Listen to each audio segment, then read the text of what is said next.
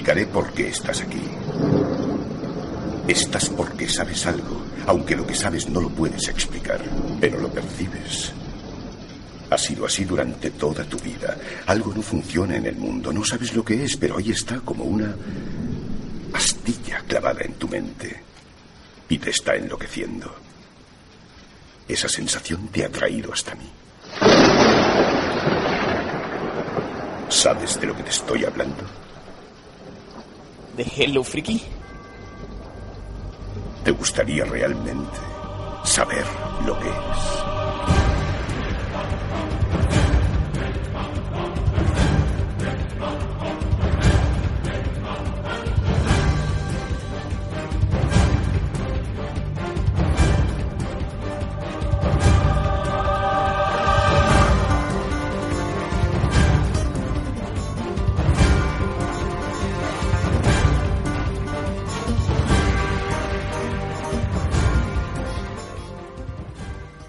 Hello Freakies, bienvenidos una vez más a Hello Freaky Podcast, un programa de cine, series, videojuegos, literatura y cómics.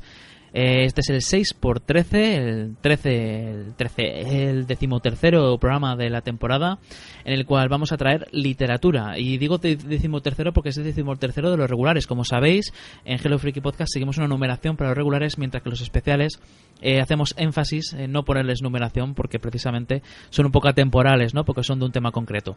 Bien, eh, en este programa de literatura es un programa de que vamos a traer reseñas, donde vamos a traer, vamos a tener como invitado un poco más adelante en el programa al escritor Javier Tescuadras, un escritor español que yo estoy seguro que le espera un, gran futuro como escritor, porque y vamos a traer también una reseña de, una de sus primeras novelas, eh, Fenómenos extraños, y ya adelanto también eh, para que estéis atentos a, los que nos sigáis en las redes sociales, que os invito a ello, en Facebook, Twitter y Google Plus.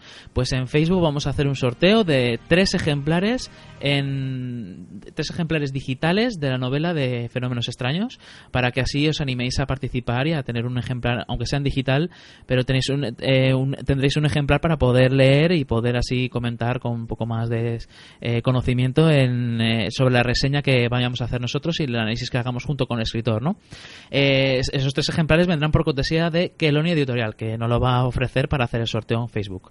Bien, eh, mi nombre es Víctor M. el presentador y, director de Hello Podcast, y conmigo está Jaco. ¿Qué tal, Jaco? Hola Víctor, compañero, y hola a todos los oyentes. Pues mira, un, día más aquí en Hello y hoy con el aliciente de hablar de literatura, ese ocio que apartamos muchas veces, pero que tanto nos gusta y al que muy poco tiempo le podemos dedicar, ¿verdad? Luego hablaremos, si quieres, un poco de ello. Sí, sí, la verdad es que hay ganas, ¿no?, de leer de vez en cuando, de hablar de vez en cuando de literatura, porque es una cosa que a la que dedicamos también tiempo, aunque desgraciadamente menos que a otros artes, pero la verdad es que es una parte importante de nuestro ocio y yo creo que también hablando de, vamos a hablar un poco del tema del tiempo dedicado a la literatura, que sí, Raúl Martín. Hola, muy buenas literarios. Pues sí, esa es la idea. A ver si no se extienden mucho las reseñas y nos deja un poco de, tiempo. Y bueno, pues yo un poco quería decir que yo me siento hoy como, como si estuviera en, una tasca o en un bar pequeño, porque como lo sabrá la gente, estos programas de literatura son los menos descargados. Entonces, pues casi casi como lo escucha menos gente, somos una familia, no somos una piña, somos aquí cuatro gatos que nos hemos juntado y a mí eso pues eh, me hace mucha ilusión, así que le digo al oyente que nada, que, que se pegue un poco más y, y nada, que, que, pase como en los conciertos, ¿no? que no se quede la gente atrás, sino que se acerque a las primeras filas para que nosotros nos sintamos acogidos. Sí, la verdad es que hay menos oyentes de literatura, ¿no? El tema de la literatura, la sección de literatura es una sección que se escucha menos. Eh, yo imagino que también la gente pues eh, dedica menos tiempo a leer que a otras cosas. Ya, ya lo hemos comentado más de una ocasión. Y, y lo que también queremos aquí fomentar es un poco la literatura. En mi caso, como siempre, intento traer libros de autores españoles para fomentar en concreto lo que es la literatura de género en España. Pero también es importante traer otro tipo de libros y bueno, pues eso, al fin y al cabo que la gente encuentre su momento y su rato para, la literatura. Y aunque seamos menos, pues, eh, pues yo espero que cada vez seamos más y cada vez la gente se anime más a escuchar este tipo de programas, ¿no? Y que se sí, así queda más acogedor, más entre familia, todos así reuniditos. Es más íntimo. Bien, pues el menú para hoy, copyright, Jaco, eh, como siempre, pues vamos a, vamos a hablar sobre unas cuantas novelas. Vamos a hablar en primer lugar de Ready Player One, de Ernest Klein. Luego vamos a hablar de La Zona, de Javier Negrete y Juan Miguel Aguilera, escrito a cuatro manos. Luego hablaremos de Las asombrosas aventuras de Cavalier y Clay, de Michael eh, Chabon. Y también hablaremos de Ray Cool, de Robert E. Howard. Eh, por último, hablaremos, como ya he dicho, de Fenómenos extraños, de Javier Tres Cuadras en el cual eh, pues vamos a, a, tener al mismo autor con, eh, y yo creo que quedará también bastante interesante la cosa, ¿no? Y también tenemos planteado hacer un debate eh, después en el cual vamos a hablar pues un, poco del tiempo que dedicamos a la literatura, las cosas que pueden hacer que le dediquemos menos tiempo y en concreto pues cosas como motivos familiares o de trabajo, en concreto sobre todo familiares, que muchos de nuestros oyentes seguramente se encuentran en esa situación en la cual la gente pues no tiene mucho no tiene tiempo para leer y prefiere otro tipo de otro tipo de ocios, ¿no? Incluso no puede tener ninguno porque no tiene tiempo. Es un debate que nos interesa traer y vamos a dedicar unos minutos y, nada. Así que ese es el, los contenidos que queremos traer en este programa. Espero que sean de vuestro interés y comenzamos.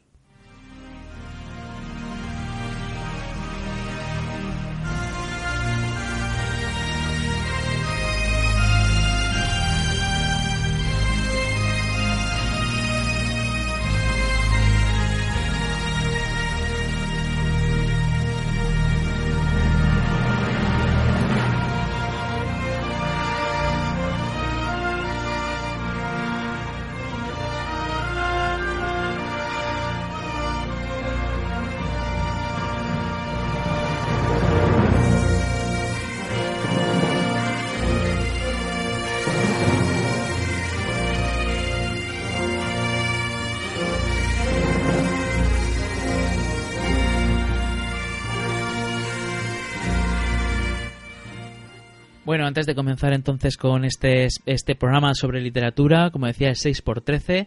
En primer lugar, yo quisiera saludar a los oyentes que nos están escuchando en directo. A Óscar Ortiz, que dice, vamos frikis, os estamos esperando. Buenas noches, Alejandro. También ha saludado al otro oyente, que es Alejandro Pérez Álvarez. Dice, buenas noches a todos. Luego también nos escribe Alcaucil Ratoncita, que dice que nos escucha desde Argentina. Así que un saludo también para ella y para todos nuestros oyentes argentinos y de toda Latinoamérica que nos estén escuchando, que, que no nos olvidamos de vosotros, aunque nosotros siempre nos dirijamos un poco más a nuestra tierra, ¿no? A, a lo que es España, pero no os preocupéis porque no os olvidamos y sabemos que hay mucha gente de Latinoamérica que nos escucha, ¿no? Así que nada, pues, y de hecho también estaría muy interesante que nos recomendarais los oyentes latinoamericanos, pues libros de escritores que latinoamericanos que, nos queráis recomendar, ¿no? De vuestras, de vuestros países que muchas veces pues aquí no llegan tanto o que a lo mejor pues no les dedicamos la atención que, que se merecen, ¿no? Bien, eh, no me voy a enrollar más. Eh, vamos a comenzar ya con las reseñas. Y en primer lugar traemos Ready Player One de Ernest Klein. Y he de decir, Jaco, que esta novela le tengo muchísimas ganas. A ver si me la vendes bien. Yo creo que va a ser fácil vendértela bien, Víctor. A ti y a todos los frikis que nos estén escuchando. Pues mira, esta es la primera novela de Ernest Klein, un escritor de que tiene en torno a los 40 años y que ya ha hecho una pequeña fortuna o todo un emporio con esta novela, ¿no? con Ready Player One. Es una novela bastante curiosa y que la verdad es que se presta a llevarla al cine y a llevarla con, muchos éxitos. Voy a decir así brevemente de qué trata la película, aunque ya aviso que brevemente en esta novela es una auténtica utopía. Es imposible resumirla mm, si queremos hacerle algo de justicia. ¿no? Bueno, es un futuro cercano, mm, distópico, en el que ha habido una crisis bestial de energía, una crisis energética global que ha afectado radicalmente a la gente que vive en el planeta, de tal manera que podemos decir que la brecha entre las clases sociales ya no es una brecha, es un auténtico cañón, como el Gran Cañón del Colorado. ¿no? Están los pocos ricos y la inmensa mayoría del resto de la población, que malvive o intenta subsistir en, lo que queda de las ciudades, ¿no? Ya, ya no hay vehículos porque, como he dicho, la, energía, la energía fósil ya ha desaparecido, no hay gasolina. Los vehículos se amontonan, ya son chatarra. Incluso la mayoría de la población se puede decir que vive confinada en las afueras de las ciudades en unas especies de, de chabolas que han construido para pues eso para, para ahorrarse ¿no? el, vivir en, edificios convencionales esas construcciones eh, se narran al principio del libro y son bastante curiosas ¿no? Digamos que eh, han cogido caravanas han cogido trailers han cogido contenedores y los han ido apilando uno encima de otro los han ido soldando y han hecho auténticos edificios de este material ¿no? y nuestro protagonista que se llama White Watts, vive en uno de estos contenedores.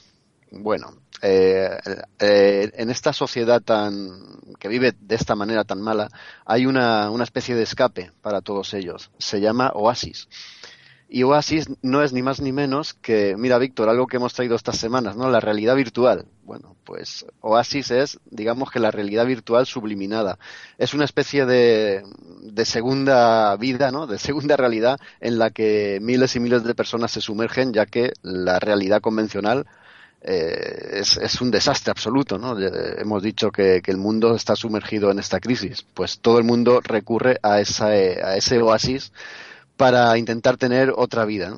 En Oasis, pues eh, igual que si de un videojuego se tratara, uno cuando entra en este grandísimo programa de realidad virtual, pues se hace un avatar y se lo hace como le da la gana. Y puede, al principio Oasis era, era un videojuego en realidad, pero conforme fue avanzando y fue desarrollándose, ahora Oasis es eh, eso, lo que, lo que más fácilmente puede hacer que, que comprendamos que es Oasis es asimilarlo o, emparejarlo con Matrix, algo así como lo que vimos en la película de los Wachowski. Es lo más parecido, ¿no? Para intentar entenderlo. El libro al principio nos comenta cómo se generó Oasis, y es que un, un genio llamado James Halloway eh, creó este, este programa. Como he dicho al principio era nada más que un videojuego, pero poco a poco, viendo las posibilidades que tenía, lo fue ampliando y en esa realidad virtual pues, digamos que la convirtió en una casi realidad absoluta. La gente ahora se mete en Oasis para estudiar. La gente no va físicamente al instituto o a la universidad, sino que a través de Oasis asisten a dar clases. Mucha gente también trabaja a través de Oasis. Las relaciones sociales ya son prácticamente a través de este sistema por supuesto los videojuegos. Oasis es, eh, son muchos mundos, ¿no? Para viajar de un mundo a otro eh, se requiere dinero o créditos que se utilizan solamente en el juego y se, se, obtienen de diversas maneras, pero para viajar de un mundo a otro, como digo, es la única forma que se paga en, Oasis. Y en, en, un mundo puede haber ambientación medieval, en otro mundo hay ambientación futurista, en otro hay carreras, en otro está eh, pues la zona de, de estudio que se llama Ludus, ese planeta y bueno, el eh, Oasis es absolutamente gratuito. Solo se pagan 25 céntimos la primera vez que te haces el avatar y ya el resto es gratuito. Por eso ha tenido tanto éxito. Su creador, como he dicho, Holloway, se preocupó mucho de que fuera accesible para todo el mundo, de que todo el mundo pudiera disfrutar. Pero ya no voy a divagar, a divagar más en lo que es Oasis. Ahora voy a lo que es la novela, ¿no? Y lo interesante que se presta en esta novela. Y es su argumento inicial. Empieza contándonos que Holloway ha muerto, el creador de Oasis ha muerto. Era un tío muy introspectivo que no tenía familia, no tiene herederos, no tiene a nadie, y entonces su fortuna y su herencia, que es ni más ni menos que el programa Oasis, queda en el aire. Se ciernen bastantes o diversas empresas multimillonarias para hacerse con los derechos, pero aquí sucede algo. Una legión de abogados contratados por James Holloway, el creador de Oasis, anuncia mediante un vídeo que este autor grabó que eh, ha incluido en Oasis un huevo de Pascua.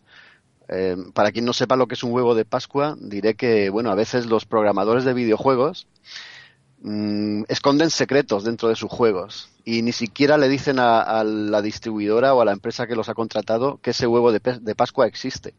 De hecho, eh, en la historia de los videojuegos, y ahora hablo de la realidad, en la historia de los videojuegos muchos eh, jugadores han descubierto huevos de Pascua que, no estaban ni anunciados ni, nadie conocía nada de ellos. Entonces uno de esos huevos de Pascua ha escondido Halloway en el juego o en, o en la realidad virtual Oasis. De tal forma que el que sea capaz de descubrir ese huevo de Pascua heredará los derechos del programa, los derechos de Oasis. Y esto nos lleva a trasladarnos ya en primera persona con el protagonista de la novela, Wade Watts, que es el que empieza a descubrir las primeras pistas del huevo de Pascua. Claro, eh, es tan apetitoso quedarse con los derechos de este gran programa que legiones de, navegadores de Oasis están detrás de, su búsqueda. Incluso han acuñado un nombre para los que buscan ese huevo de Pascua. Han juntado las palabras hunters, cazadores, y egg, huevo. De tal forma que egg más hunters ahora se llaman Gunters. Gunters son los que se dedican completamente y constantemente a buscar ese huevo de Pascua, a buscar ese secreto. Y esa búsqueda la llaman la cacería. Em, por supuesto, igual que pasa en los videojuegos convencionales, se han creado clanes de gente que busca eh, el huevo de Pascua, clanes de Gunters. Y también hay empresas multimillonarias que contratan a, a Gunters y se llaman Sixters les dan armamento virtual, por supuesto, todo dentro del juego Oasis, les dan naves espaciales, les, dan casi, digamos, moneda infinita, ¿no? Para que se muevan y para que investiguen a su antojo. Pero el creador de Oasis, Holloway, no lo ha puesto nada fácil. Y solo mm, unos pocos van a ser capaces de descifrar todos los enigmas que esconden la localización del huevo. Y esos enigmas mm, nos llevan a, a la cultura friki, Holloway eh, nació en los años 70 o en los años finales de los años 60 y se crió a partir de los años 80, ¿no? Él es, eh, digamos que atesora muchísima cultura friki de los años 80 en adelante. Entonces todas las pistas tienen relación con videojuegos antiguos, con videoconsolas, con máquinas recreativas, con novelas, con películas, de tal forma que la novela está repleta, plagada, infestada de referencias que nos hacen eh, acordarnos, ¿no? A nosotros que somos lectores y somos aficionados a esta cultura, nos hacen acordarnos y sonreírnos, porque igual te encuentras una referencia de Lorean que a Terminator, que a Tom Rider, que, bueno, a, cualquier cosa. Aquí te puedes encontrar cualquier cosa. Y el protagonista de la novela se ha preocupado muy mucho de investigar la cultura de los años 80 y gracias a ello es como va a ir descubriendo y va a ir avanzando en la cacería de este huevo de Pascua tan, tan meticulosamente escondido.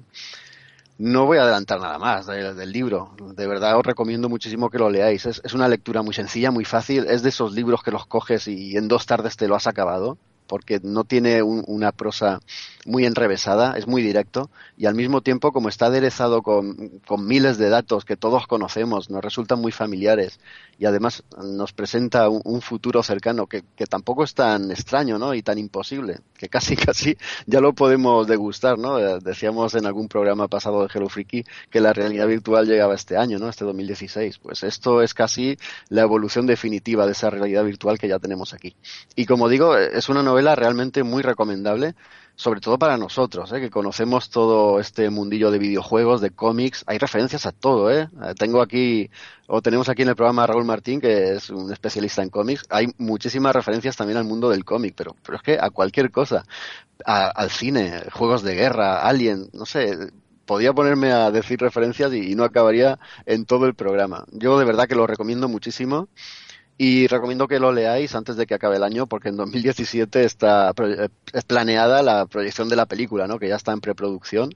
Eh, está este hombre, eh, Ernest Klein, mano a mano con, con Steven Spielberg y parece que, que, la película llegará el año que viene y será también un bombazo. De verdad, muy recomendable y sobre todo para nosotros, que nos gusta este tipo de cultura. Está escrita por uno como nosotros y para nosotros. Pues a mí me la has vendido muy bien, ¿eh? Yo le tenía muchas ganas. Además es que es de los típicos libros que se encuentran en las librerías muy fácilmente, ¿no? Están en las estanterías ahí en plan novedad o en plan de los libros más vendidos y eso que ya ha pasado algo de tiempo desde que se, publicó en España, que fue en noviembre de 2011 por Ediciones B. Así que ya no es una eh, novedad editorial. Sí, eh, Ediciones B lleva ya creo que siete o ocho ediciones. Yo tengo la séptima edición, el ejemplar que tengo es de la séptima pero ya irá por la octava seguramente. Es un libro que se vende muy bien. De hecho, yo cuando fui a adquirirlo, em, llegué al establecimiento y no les quedaba. Tuve que esperar a que trajeran otra remesa. Es un libro que ha funcionado muy bien de, del boca a oreja. Sobre todo, así es como ha empezado su éxito. Y yo creo que, que está más que justificado. De verdad que está escrito para nosotros. ¿eh? Y lo disfrutas pero lo disfrutas muy rápidamente porque de verdad que aunque son, voy a mirarlo porque lo tengo en las manos, son 450 eh, páginas, un poquito más, en dos tardes te lo has leído. Eh, se devora, es un libro que se devora absolutamente. Yo estoy seguro que en mi caso este año cae. Lo, he postergado ya unas cuantas veces y que estoy eh, harto, ya cansado de escuchar solo buenas referencias y seguro eso. Seguro que no sé todavía en qué punto, pero este año me pongo con él. Yo no, no, no os voy a engañar, ¿eh? vamos a ver. Eh, literariamente no es una obra maestra, ni mucho menos. No está escrito así con una prosa excelente y tal. Pero es que no le hace falta, es entretenido, es muy divertido y lo que contiene y lo que cuenta y cómo lo cuenta y esas referencias le hacen inevitable para gente como nosotros. Sí, además es que tiene una, una temática bastante friki, ¿no? Además es que el mismo autor parece que, lo quiso dedicar a eso. Que por cierto, Ernest Klein, eh, su primera novela ha sido precisamente esta, Ready Player One. Es la primera novela que ha escrito. Sí, es, es, su primera novela y las últimas noticias, hablo de una noticia de hace un par de semanas, es que está escribiendo ya la segunda parte, pero que se va a postergar bastante porque pues quiere tener tiempo para, para trabajarla. Sí, y mientras tanto, en julio de 2015 ya publicó la, una novela que se llama Armada. Que, parece ser que la ha publicado Crown Publishing Group. se anunció el 5 de diciembre de 2012, pero bueno, la publicaron en julio del año pasado. Y nada, pues eh, para quien sepa que, que, tienen ahí una segunda novela del mismo autor, para quien le interese. Lo que pasa es que no sé si ha llegado aquí a España, yo creo que no, ¿eh? No me suena, ¿eh? Y seguramente al ser un autor tan vendible como es este hombre ahora mismo, la hubieran publicitado y la hubiéramos visto en las estanterías. Yo personalmente no la he visto y me recorro habitualmente las librerías. Pero bueno, si no, quien quiera y esté acostumbrado a leer en inglés o algo, lo puede conseguir. Armada se llama, ¿eh? Bueno, pues la verdad es que me has dejado con muchas ganas de leerlo. Es de los típicos libros, además es que las portadas, no sé si lo estarán viendo los oyentes en directo, y si no los, eh, los que estén oyendo en diferido, que busquen Ready Player One en, en Google y verán un montonazo de portadas de diferentes países, cada cual más friki y más, más original, ¿eh? Mira, Víctor, eh, perdonadme un pequeño spoiler, que no es spoiler porque hay mil cosas en este libro. Eh, una de las vamos a ver, uno de, los modos de encontrar una de las primeras pistas es a través de un módulo de un juego de rol, Dragones y mazmorras, Dungeons and Dragons, ¿no? A través de uno de los primeros módulos, que los que hayáis jugado a ese juego de rol de mesa lo conoceréis seguro ese módulo porque es de los primeros y de los más conocidos, pues a través de ese módulo es como encuentran la primera pista. Yo, me quedé a cuadros cuando lo leí, vamos. Eh, parecía, parecía que estaba escrito por un amigo mío, ¿no? De los que habíamos participado en, en, una de esas partidas de Dragones y Mazmorras. Eh, es impresionante. Y de ahí te lleva a lo mejor a un duelo de, videojuegos, al Pac-Man o alguna cosa de estas. De verdad, un libro que te hace evocar y, acordarte, ¿no? De, que esta cultura friki está aquí y pega muy fuerte. Autores como este son los que lo demuestran y, lecturas como esta son las que, pues eso, reivindican un poco este ocio, ¿no? que ya no, no es solo ocio, sino que también es cultura. No es muy larga, ¿verdad? Tengo entendido que no se extienden demasiadas páginas, ¿verdad? Sí, he dicho antes, más de 450, pero que no te asuste el número, que de verdad que en tres sentadas como mucho te lo has leído. Es muy ligero de leer y ya, te digo, es que está escrito para nosotros. Aparte de que es muy ligero de leer, es muy, muy divertido y esas referencias y, la acción frenética que tiene te llevan hasta el final del libro en, dos suspiros, ni te vas a dar cuenta. Pues nada, entonces ahí queda la reseña de Ready Player One y sigo entonces yo con la reseña de La Zona. Y La Zona es una novela de dos autores que trajimos precisamente en el programa anterior, pero cada uno con su propia novela. Vale, eh, sí, el, eh, David Mateo, nuestro, nuestro invitado escritor en en el si lo digo bien, el 6x05, para quien le quiere escuchar, el último programa de literatura, trajo La Espada de Fuego y el Espíritu del Mago de Javier Negrete, que son los dos primeros libros de una saga de cuatro, que es eh, La Espada de Tramoria, de Javier Negrete. Javier Negrete es uno de los autores más famosos de fantasía, ciencia ficción e incluso historia en España, ¿no? Es de género y sin embargo sí que es muy recomendable. además ha ganado premios muy importantes. Y luego tenemos a Juan Miguel Aguilera, del cual yo traje la reseña de Simbad en el País del Sueño. Eh, que también la traje en, ese, en el programa que he dicho ya, ¿no? Entonces, eh, nada, aquí lo que traigo es una novela que escribieron los dos a cuatro manos, entre los dos, de la zona. Y de hecho, eh, aprovecho para remarcar que tuve la oportunidad de ir a la presentación, una nueva presentación de esta novela eh, que lo hicieron en la Valencia Zombie en, a principios de noviembre o, finales de octubre, creo que fue, ¿no? De una novela que recuerdo que está editada desde hace años, desde el 2012.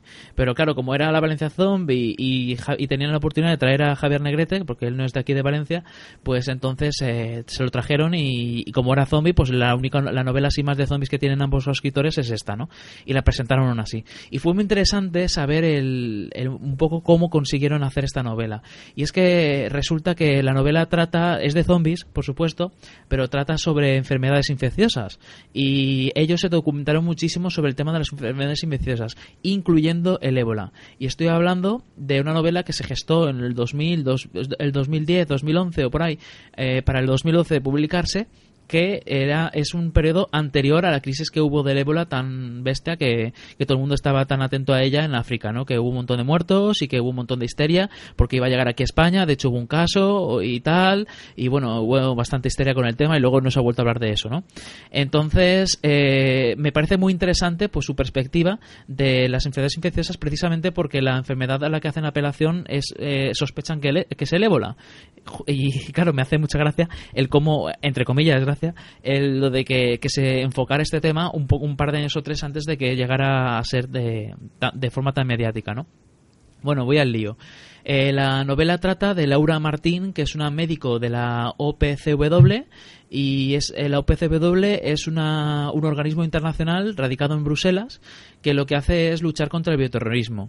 De manera que, según parece, eh, y además yo estoy seguro de que, de que es algo cierto, cada vez más las, las la probabilidad de que se utilice el bioterrorismo y la incluso las armas biológicas en las guerras pues cada vez mayor no y los, los organismos terroristas también utilizan el bioterrorismo para, para pues, sembrar el pánico y crear todo tipo de, de problemas y de ataques y de todo no entonces eh, ella es una experta en ese tema y resulta que cuando que tiempo atrás de cuando empieza la acción fue a Irak y, resulta que lo escogieron un grupo terrorista talibán y, ella se vio obligada a ver morir a su ayudante, ¿no?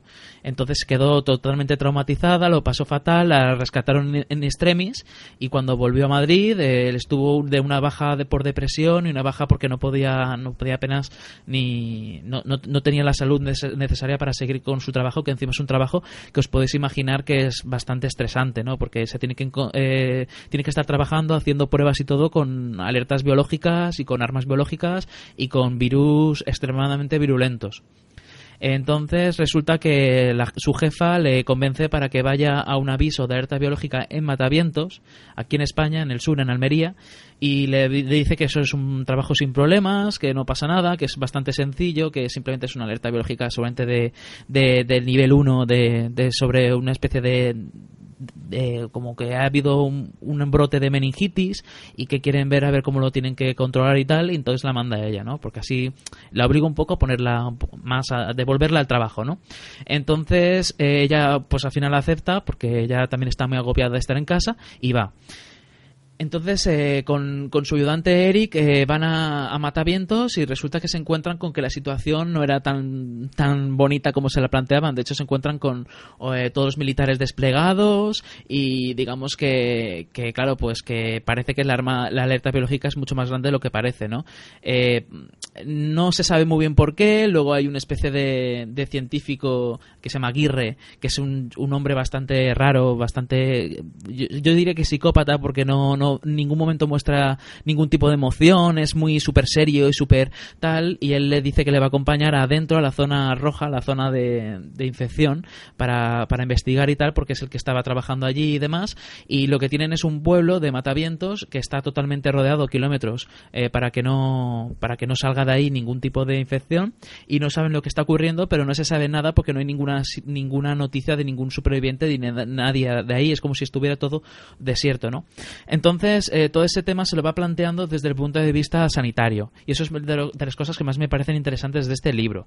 Porque te lo muestran del modo de cómo se. y parece que los escritores se tomaron bastante tiempo en documentarse en temas de, de, pues cómo enfrentarse, cómo se enfrentan oficialmente a una, a una alerta biológica de estas eh, características y digamos que está muy bien el cómo pues eh, van enfocando los protagonistas, con qué medidas de seguridad van adoptando, las cosas que van ocurriendo y sobre todo también como cuando ya se meten dentro pues eh, en poco tiempo la cosa se va de madre y, y entonces todos sus, sus, protocolos se van a la mierda no porque como os podéis imaginar eh, la infección que hay ahí es totalmente diferente. De hecho la protagonista no tarda en sospechar que es una mezcla de ébola con rabia de manera que los, los, las personas pues se comportan como si fueran pues eso zombies no los que conocemos no eh, aquí es donde la, la novela pierde un poco de interés y es que si bien la novela empieza enfocándolo todo desde el punto de vista sanitario y es muy interesante, y luego lo enfoca de otra manera y es todavía más interesante, y es el hecho de que está ambientado en un pueblo de Almería en el cual todo está lleno de inmigrantes, la infección empezó en los inmigrantes, y eran inmigrantes que venían de África y que resulta que ahí em, empiezan a meterse con el tema de, de que se ve que en ese pueblo traían inmigrantes ilegales para trabajar y que cuando aprendían el suficiente español para poder defenderse y poder pedir sus derechos o pedir un sueldo un poco más digno o lo que sea, pues los echaban y cogían a otra camada de, de inmigrantes que les traían en pateras, ¿no? Y, y, todo ese tema es también muy interesante y de hecho se, no tardan en cuando hay un, ataque de zombies y, cuando están dentro y, les, y casi se cargan a la mayoría y todo lo demás y se escapan por los pelos y se encuentran con un grupo de supervivientes entre ellos hay dos eh, negros que, lo que hacen es eh, traer a otros a otras personas de raza negra de, África pues eh, como inmigrantes ilegales resulta que con todo el follón de la, de la infección pues han quedado ahí atrapados ¿no? y ahí es donde entran con todo este tema que estoy hablando ¿no? Bueno, eh, me estoy enrollando con este, tema porque es muy interesante y sin embargo la novela sé que todo eso lo tira un poco por la borda a la hora de enfocar la acción, una vez ya situados los personajes dentro del vuelo con la infección y todo, eh, como una simple novela de zombies. De manera que todos los otros, otros temas, aunque sí se tratan de manera, de, de manera como secundaria o terciaria, pierden el protagonismo, pierden importancia y, pues eso, sucumben a una novela de zombies en las cuales eh, tienen que sobrevivir como pueden, un grupo de sobrevivientes que cada uno es como es y encima con unas formas de ser eh, bastante, bastante, eh, ¿cómo decirlo?, polarizadas, ¿no? Porque los que son malos son muy malos, los que son buenos son muy buenos y, eso pues digamos que no le da mucha riqueza a los personajes. Entonces, eh, ¿qué voy a decir de esta novela? Pues es una novela que, por cierto, se ha publicado en Espasa, que tiene 456 páginas y que recomiendo para pasar el rato, porque la verdad es que es, bastante entretenida, me lo leí en poco tiempo y me enganchó, o sea que lo recomiendo en el sentido de que está bien, pero eh, mi crítica negativa va en que podría haber dado para muchísimo más y sin embargo se queda en una novela de zombies que si bien no es una novela más porque ofrece ciertos puntos interesantes como ya he dicho, sin embargo, pues oye, que te da un poco de rabia porque es que ya que te has metido en ciertos berenjenales, oye, pues dedícales más tiempo porque estoy seguro de que podría haber sacado aquí ramas y, detalles y tramas que, podrían haber, mm, haber terminado de revolucionar el asunto, ¿no? Pero bueno, eh, una novela que, recomiendo, ya digo, para todo fan de, los zombies y todo fan de, la literatura de género, porque sí que está muy bien escrita, tiene muy buen ritmo, engancha muchísimo y los personajes también te lo tienen vida, o sea, te los crees, no están, aunque he dicho que están muy polarizados, aún así te los crees y, todo eso, que y también incluso te encariñas con algunos y tal, pero ya digo que que se echa un poco en falta eso, unos personajes más grises y, uno, y unas tramas que se profundizaran más en toda la problemática de los inmigrantes y en toda la parte sanitaria. Porque ya que te metes, pues, pues está, está a tal altura ¿no? de lo que, del desafío al que te has enfrentado. Pero bueno, no sé si vosotros os, os llama la atención esta novela, no sé si os gusta la literatura de zombies.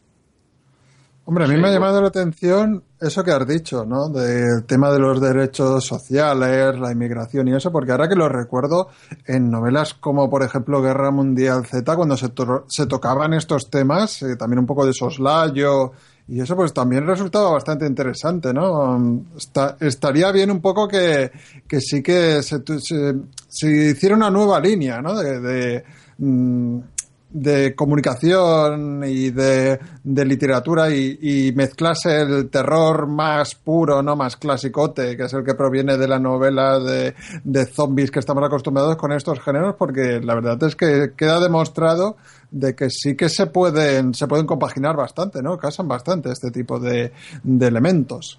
Sí, sí, no, si es que ya te digo, eh, a mí lo que me gusta de la literatura de, de, zombies es que ya están intentando escapar de lo que ya es que ya se ha contado mil veces y quieren intentar sacarle punta con otras cosas. Y me gusta me ha gustado mucho que lo enfocara con el tema inmigrantes y con el tema eh, incluso también con el tema de la salud, que se lo tomaran en serio, ¿no? Que fuera creíble. Y encima se lo llevan a un pueblo del sur de España para hacerlo más cercano, ¿no? O sea, todo ese esfuerzo se reconoce y de verdad que lo consiguen, ¿no? Consiguen que te creas que hay uno, que ese organismo existe en el sentido de que, de que te parece real, te parece todos los procedimientos que hacen, las relaciones con los militares, la relación de todo tipo, incluso en el final, que no voy a decir el final, pero sí que todo lo que ocurre tiene sentido, eh, aunque eh, lo, llevan al punto de la exageración, hasta el punto de que quizá te escama un poco, pero bueno, aún así tiene sentido dentro de lo que cabe. Pero ya te digo, es que eh, lo que he hecho en falta es quizá una valentía, una mayor valentía de decir, bueno, me he metido en esto, pues ahora voy a ver cómo los... O sea, intento sacarle punta, ¿no? Y, y oye, pues pues a ver si a ver si se animan aunque sea no, no creo que saquen secuela no porque no, no tengo entendido que vayan a hacerlo. Pero se a mí sí me gustaría que los autores de, de, zombies se animaran con estas cosas e incluso pues oye eh, ¿qué, menos que sacar ya que haces crítica social pues a sacarlo a saco con el tema zombie pues por, ¿por qué no es una, una excusa como otra cualquiera no Claro, ¿no? Es, una, una, manera de introducir el virus original, pero al mismo tiempo de, de tocar un tema social que está candente, ¿no? Y, la verdad es que te, lo iba a preguntar, pero lo has, lo has, contestado tú a lo largo de tu disertación. Es, un, es una pena también que no hayan profundizado un poco más eh, en ese tema, pero yo, yo qué sé, igual eh, es, eh, tiene muy claro que es eh, literatura de divertimento y quizá hayan preferido dedicarse a ello. Y si, como tú dices, tiene buen ritmo y, y está bien y es entretenida, pues quizás sea suficiente. Creo que hay una buena producción de, de, de, literatura zombie en nuestro país. Y sí. yo sí que creo que me haré con él. ¿eh? Le, le, echaré un, un vistazo y le dedicaré unas horas a leerlo, que me llama la atención. Sí, sí, no, y la explicación de que le dan al tomo, el tema zombie, de por qué se comportan los. De hecho, incluso, al, incluso a los mismos zombies les dan unas características propias de como si fuera una enfermedad, e incluso es, intentan explicar el por qué la enfermedad hace que sus eh, hosts, sus. Ay, ¿cómo, ¿cómo, se diría en español? Su, la gente que tiene, que tiene ese virus. Eh. ¿Cómo? Los portadores. Los huéspedes, sí, exacto. ¿Cómo, ¿Por qué hace que sus huéspedes, en este caso, por ejemplo, eh, se ataquen entre ellos y se muerdan y todo lo demás? ¿Por qué provoca la rabia? Eh, y claro, lo provoca como una forma de, de aumentar su, la, la, la, posibilidad de que se contagie, ¿no? Entonces, no solamente se contagia al morder o al intercambiar saliva o lo que sea, sino que encima provocas que tu huésped eh, ataque a los demás para que así sea más fácil, ¿no? O sea, que quiero decir que eh, todo ese tema sí lo, lo tratan porque al fin y al cabo la protagonista es una médico y una investigadora y eso se agradece, de verdad que sí. Eh, mi crítica no era de que la, la, novela sea mala, me lo he pasado muy bien con ella, me lo he leído muy rápido. Mi crítica es de que el tema de inmigrantes le podrían haber sacado mucho más puntilla y, y de hecho lo tenía. O sea, es que ya que lo has metido en todo ese jaleo y ese follón, yo estoy seguro de que si te pones, si te lo planteas, no sé cómo lo hubiera encarado porque no es mi libro ni, ni tampoco se me ocurre, pero yo estoy seguro de que, de que o sea, que se echa, un, se echa un poco en falta, vamos. Pero bueno, es cuestión de ponerse puntillosos y de, y de, de, de justificar el que no le ponga un 10, ¿no? Le tengo, Ah. Si le pongo un 6 o le pongo un 7, es porque esos tres o os tres puntos y medio que le quito, pues a lo mejor es porque, pues precisamente pues no me ha ofrecido una profundidad que parecía que me iba a ofrecer al principio de la novela. Pero quizá, Víctor, a lo mejor como excusa, eh, y, y, veo que puede ser una excusa plausible, sí. es que es un tema muy delicado eh, y También. aquí puedes dar eh, pie a susceptibilidades que a veces no tienen ningún sentido, ¿no? Pero quizá por ahorrar polémicas hayan optado por no profundizar más en ello. Bueno, sí. yo pienso como Víctor, si abres la puerta, mm, ya tienes que presentarte todo lo que te entre por ahí, ¿no? Entonces yo sí. creo que si tú ya te decides a sugerir estos temas, o, o, lo sacas por completo o ya que te pones a ello, desarrollalos. Yo tengo, en ese sentido estoy con Víctor. Sí, a ver, es que, es que además es un tema que da mucho debate, ¿no? Porque por una parte tú intentas exigirle siempre a los autores o incluso a los guionistas, a todos que, que intenten ofrecerte algo más, ¿no? Porque si no, si se quedan en el, una, una, novela de zombies más, pues oye, pues eh, también eso no mola, ¿no? Pero encima, a los que sí que se atreven a hacer algo, eh, encima eh, te, atreves, te atreves tú a exigirles todavía más, en plan de, bueno, ya que te has ahora tú eres tú el, el, que, el que tienes que estar a la altura de tu propio desafío, ¿no? Entonces, claro, aquí está el debate, ¿no? Pues está claro que si te metes y te mojas, mojate del todo.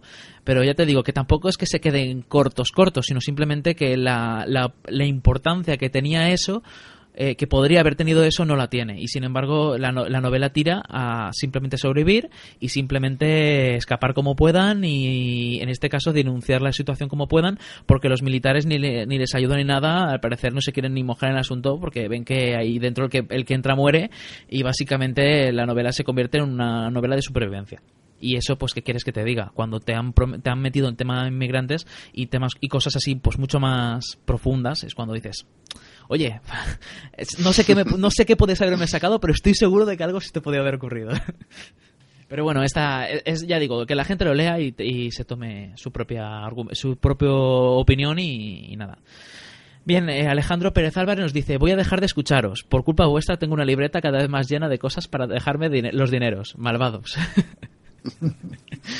y nada, eh, Alcau Alcaucil Ratoncita nos dice, no, no te puedo creer, me están por cortar la luz, jaja, una vez que, os, que escucho el podcast en vivo. Bueno, no te preocupes que si te cortan la luz siempre nos vas a poder escuchar en diferido. No, no, no te vas a quedar sin escucharnos. Y nada, pues entonces, si os parece bien, pasamos a la siguiente novela. Que la siguiente novela, ¿cuál es, Raúl? Me toca a mí. Eh, pues yo voy con Las asombrosas aventuras de Cavalier and Clay. Una novela sugerida por mi buen amigo Albert, también conocido como el podcaster PR17, que bueno, pues me la recomendó efusivamente. De hecho, él se la ha releído y creo que ya son un par de ocasiones las que, las que se ha embarcado en esto y, y yo le doy la razón, ¿no? Porque es una novela que se, se presta mucho a eso, ¿no? A que analices eh, todo lo que conlleva y todo lo que te muestra porque no es, no es una lectura sencilla. Eh, estamos hablando de una obra que fue publicada en Estados Unidos en el año 2000 y ojo, eh, que contó con, fue agraciada con el premio Pulitzer en 2001. Y eso que trata del mundo del cómic, para que veáis que, que pueden ser temas que, que se pueden compaginar amablemente. Eh, ¿Qué es lo que vamos eh, a encontrar a lo largo de las 600 páginas que ocupa el volumen? Bueno, pues eh, se puede resumir algo así como que las asombrosas aventuras de Cavalier and Clay nos narra los diversos acontecimientos en la vida de Joseph eh, Cavalier. Este es un joven judío de Praga que huyendo de la opresión nazi, pues eh, acaba nada más y nada menos eh, en Nueva York viviendo con su familia y eh, termina por convertirse en un dibujante de cómics. Joe como lo conocen una vez eh, asienta sus pies en Estados Unidos, pues procede de una familia de clase media alta europea, ¿no? Ahí en la República Checa. Y entonces por eso, pues por lo que tiene conocimientos de, de arte, ha, ha, estado en escuelas de arte, pero también pues ha tenido sus tanteos con el mundo de con el mundo de la prestigitación y del escapismo no es un personaje pues eh, lo que se podría decir bastante bastante inquieto entonces pues se asociará con su primo Sam Clay y juntos crearán un personaje conocido como el escapista que bebe de fuentes pues como he dicho antes no también de la magia del mundo de la magia de la prestigitación que tiene como referencias a Harry Houdini por ejemplo, o a Superman, entre otros. Entonces, eh, pues a partir de aquí, el lector asistirá a los principales acontecimientos del, del mundo del cómic durante la denominada Golden Age, la Edad Dorada, que bueno, pues lo que entiendan un poquito de, de esto, pues tuvo lugar en Estados Unidos eh, allá por los años 40 y 50. pero además de tratar de, cómics, además de, que se nos eh, narre el auge y caída de estos, de estos dos autores, pues seremos testigos también de diferentes acontecimientos que, que acaecieron a nivel del país, a nivel social, como el, ambiente tenso que se vivía previo al ataque de Pearl Harbor en Estados Unidos o cómo el país se embarca de lleno en la Segunda Guerra Mundial. Y además, pues eh, una trama que me gustaría destacar, que, que, resulta bastante importante, sobre todo ya en el último tramo de la novela, es la convulsión creada por el psiquiatra Frederick Wertham y su obra La seducción del inocente, que a raíz de la cual pues el mundo del cómic pues eh, sufrió un pequeño terremoto, llegando incluso pues eh, a abrirse una investigación del Congreso de Estados Unidos sobre si los cómics eran perjudiciales para la salud, porque eh, este, este buen señor, como Jaco también sabrá, pues aludió en esa obra de dudosa calidad científica, por otra parte, pues de que gracias a los cómics, pues los niños poco menos que se convertían en delincuentes juveniles. Y esto pues es bastante, es bastante tratado en la novela. Entonces, un poco eh, comentar, aparte de eso, pues que la forma en que está escrita, ¿no? Pues está constituido en diferentes actos muy definidos, casi, casi como si se tratase de una antología de relatos en la que eh, fueran cada, cada relato, pues fuese un vaso comunicante con el otro. No es una novela que si te la lees tiene principio y fin, pero los diversos actos, eh, la verdad es que casi podrían leerse de una manera autónoma. Aparte de eso, se nota que la obra está escrita por un autor de grandísimo talento. Yo la verdad es que estaba leyendo esta novela y tenía la misma sensación de cuando me puse a leer el Lolita de Vladimir Nabokov, ¿no? que estaba leyendo el trabajo de un escritor sobresaliente y es que las páginas eh, que, te encuentran en esta novela están, están llenas de, filigranas literarias y se nota que, que, es una obra que está muy, muy trabajada. El tono que, que se encontrará el lector cuando se embarque en la lectura, si es que lo hace, pues es cotidiano, pero a la vez eh, trata de de hacer descripciones globales sobre la situación social de esa época, ¿no? vemos el día a día de, los autores, de estos dos autores de cómics, pero también pues nos ponen en situación de lo que está sucediendo en el país y prácticamente eh, a uno y otro lado del Atlántico, porque eh, aunque Joe está en Estados Unidos, tampoco se, se olvidan de, de narrarnos la situación por la que está viviendo eh, la sociedad judía en Estados Unidos, bueno, Estados Unidos no en Europa, con el auge de, del nazismo, ¿no? Y, pese a todo, tampoco estamos ante una novela derrotista, sino todo lo contrario. Yo creo que, que el pulso es bastante positivo y también nos transmiten una sensación que se podría calificar como realismo mágico o sentido de la maravilla, ¿no? Es una obra donde, eh, pese a que pasan tragedias, pues eh, los protagonistas y los personajes tratan bastante de, reponerse a lo que están a lo que está sucediendo y es eso tampoco tiene un, un matiz demasiado derrotista por así decirlo. Y luego pues eh, Claro, tratándose de una novela que, que habla del mundo del cómic en uno de sus momentos más dulces, pues no nos podemos olvidar que hay referencias a autores reales en el mundo del cómic. Se nombran a profesionales como por ejemplo Bob Kane, Stan Lee, Jerry Siegel, Joe Schuster, Joe Simon o William Gaines de DC Comics, entre otros. Pero yo creo que al menos leyendo esta obra, yo sobre todo me, he encontrado dos referentes muy importantes, ¿no? Will Eisner, por el hecho de que los, estos autores mantienen una pugna bastante importante por conseguir los derechos de autor de sus personajes, que es algo que Will Eisner pues estuvo muy, muy sobre ese tema, ¿no? Luchó mucho por los derechos de autor de los personajes que creó, pero sobre todo yo creo que la referencia más clara que, te encuentras eh, en la figura de, Joe Cavalier es Jim Steranko, este, este polifacético autor eh, pues la verdad es que guarda bastantes similitudes, ¿no? Porque, entre otras cosas, trabajó de, escapista y de ilusionista en sus años mozos, cuando tenía 20 años o así. Y luego también mm, tiene paralelismos con Joe Cavalier en el hecho de que fue pues un gran innovador dentro de, de lo que es el, el mundo del cómic. Y el mundo del cómic también pues tuvo su influencia en el gran éxito que tuvo esta novela, puesto que también contó con dos adaptaciones al cómic de la mano de Dark Horse. Una fue una serie mm, que se publicó en 2005, titulada Michael Chabon's Presence, The Amazing Adventures of the Escapist, y un poco era un intento de, de traernos eh, al mundo del cómic el personaje del escapista, que luego tuvo una continuación de la mano de Brian K. Bogan, un guionista bastante conocido con, con una serie de, de dibujantes que, que, variaron en 2006 con The Escapist, que fue algo así como medio continuación de la obra y medio continuación del cómic. Una historia así un poco curiosa. Yo me he leído un poco estos cómics, tampoco me quiero ir por los cerros de Úbeda, pero cabe decir que me parece que intentaron imprimirle un pulso demasiado clásico a un personaje completamente inventado y no, no les acabó de salir muy bien la jugada porque para eso ya tienes otros personajes clásicos que, que todavía siguen hoy en día, ¿no? Tienes a The Spirit, tienes a La Sombra.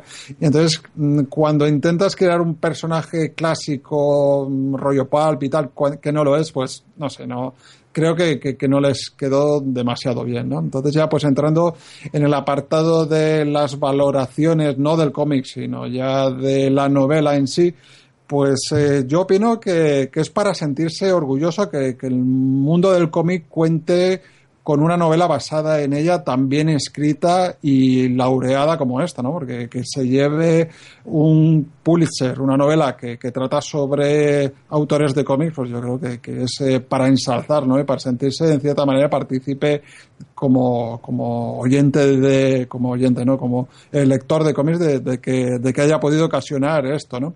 Yo creo que se, se trata de una obra que maravillará sobre todo a los amantes de la literatura porque está muy bien trabajada, ya te digo que, que, es una pasada lo bien escrito que está, aunque quizás a los, los que se acerquen a ella como lectores de cómics curiosos porque se nos cuente lo que sucedió en la Golden Age, quizás se queda un poco corta en ese sentido.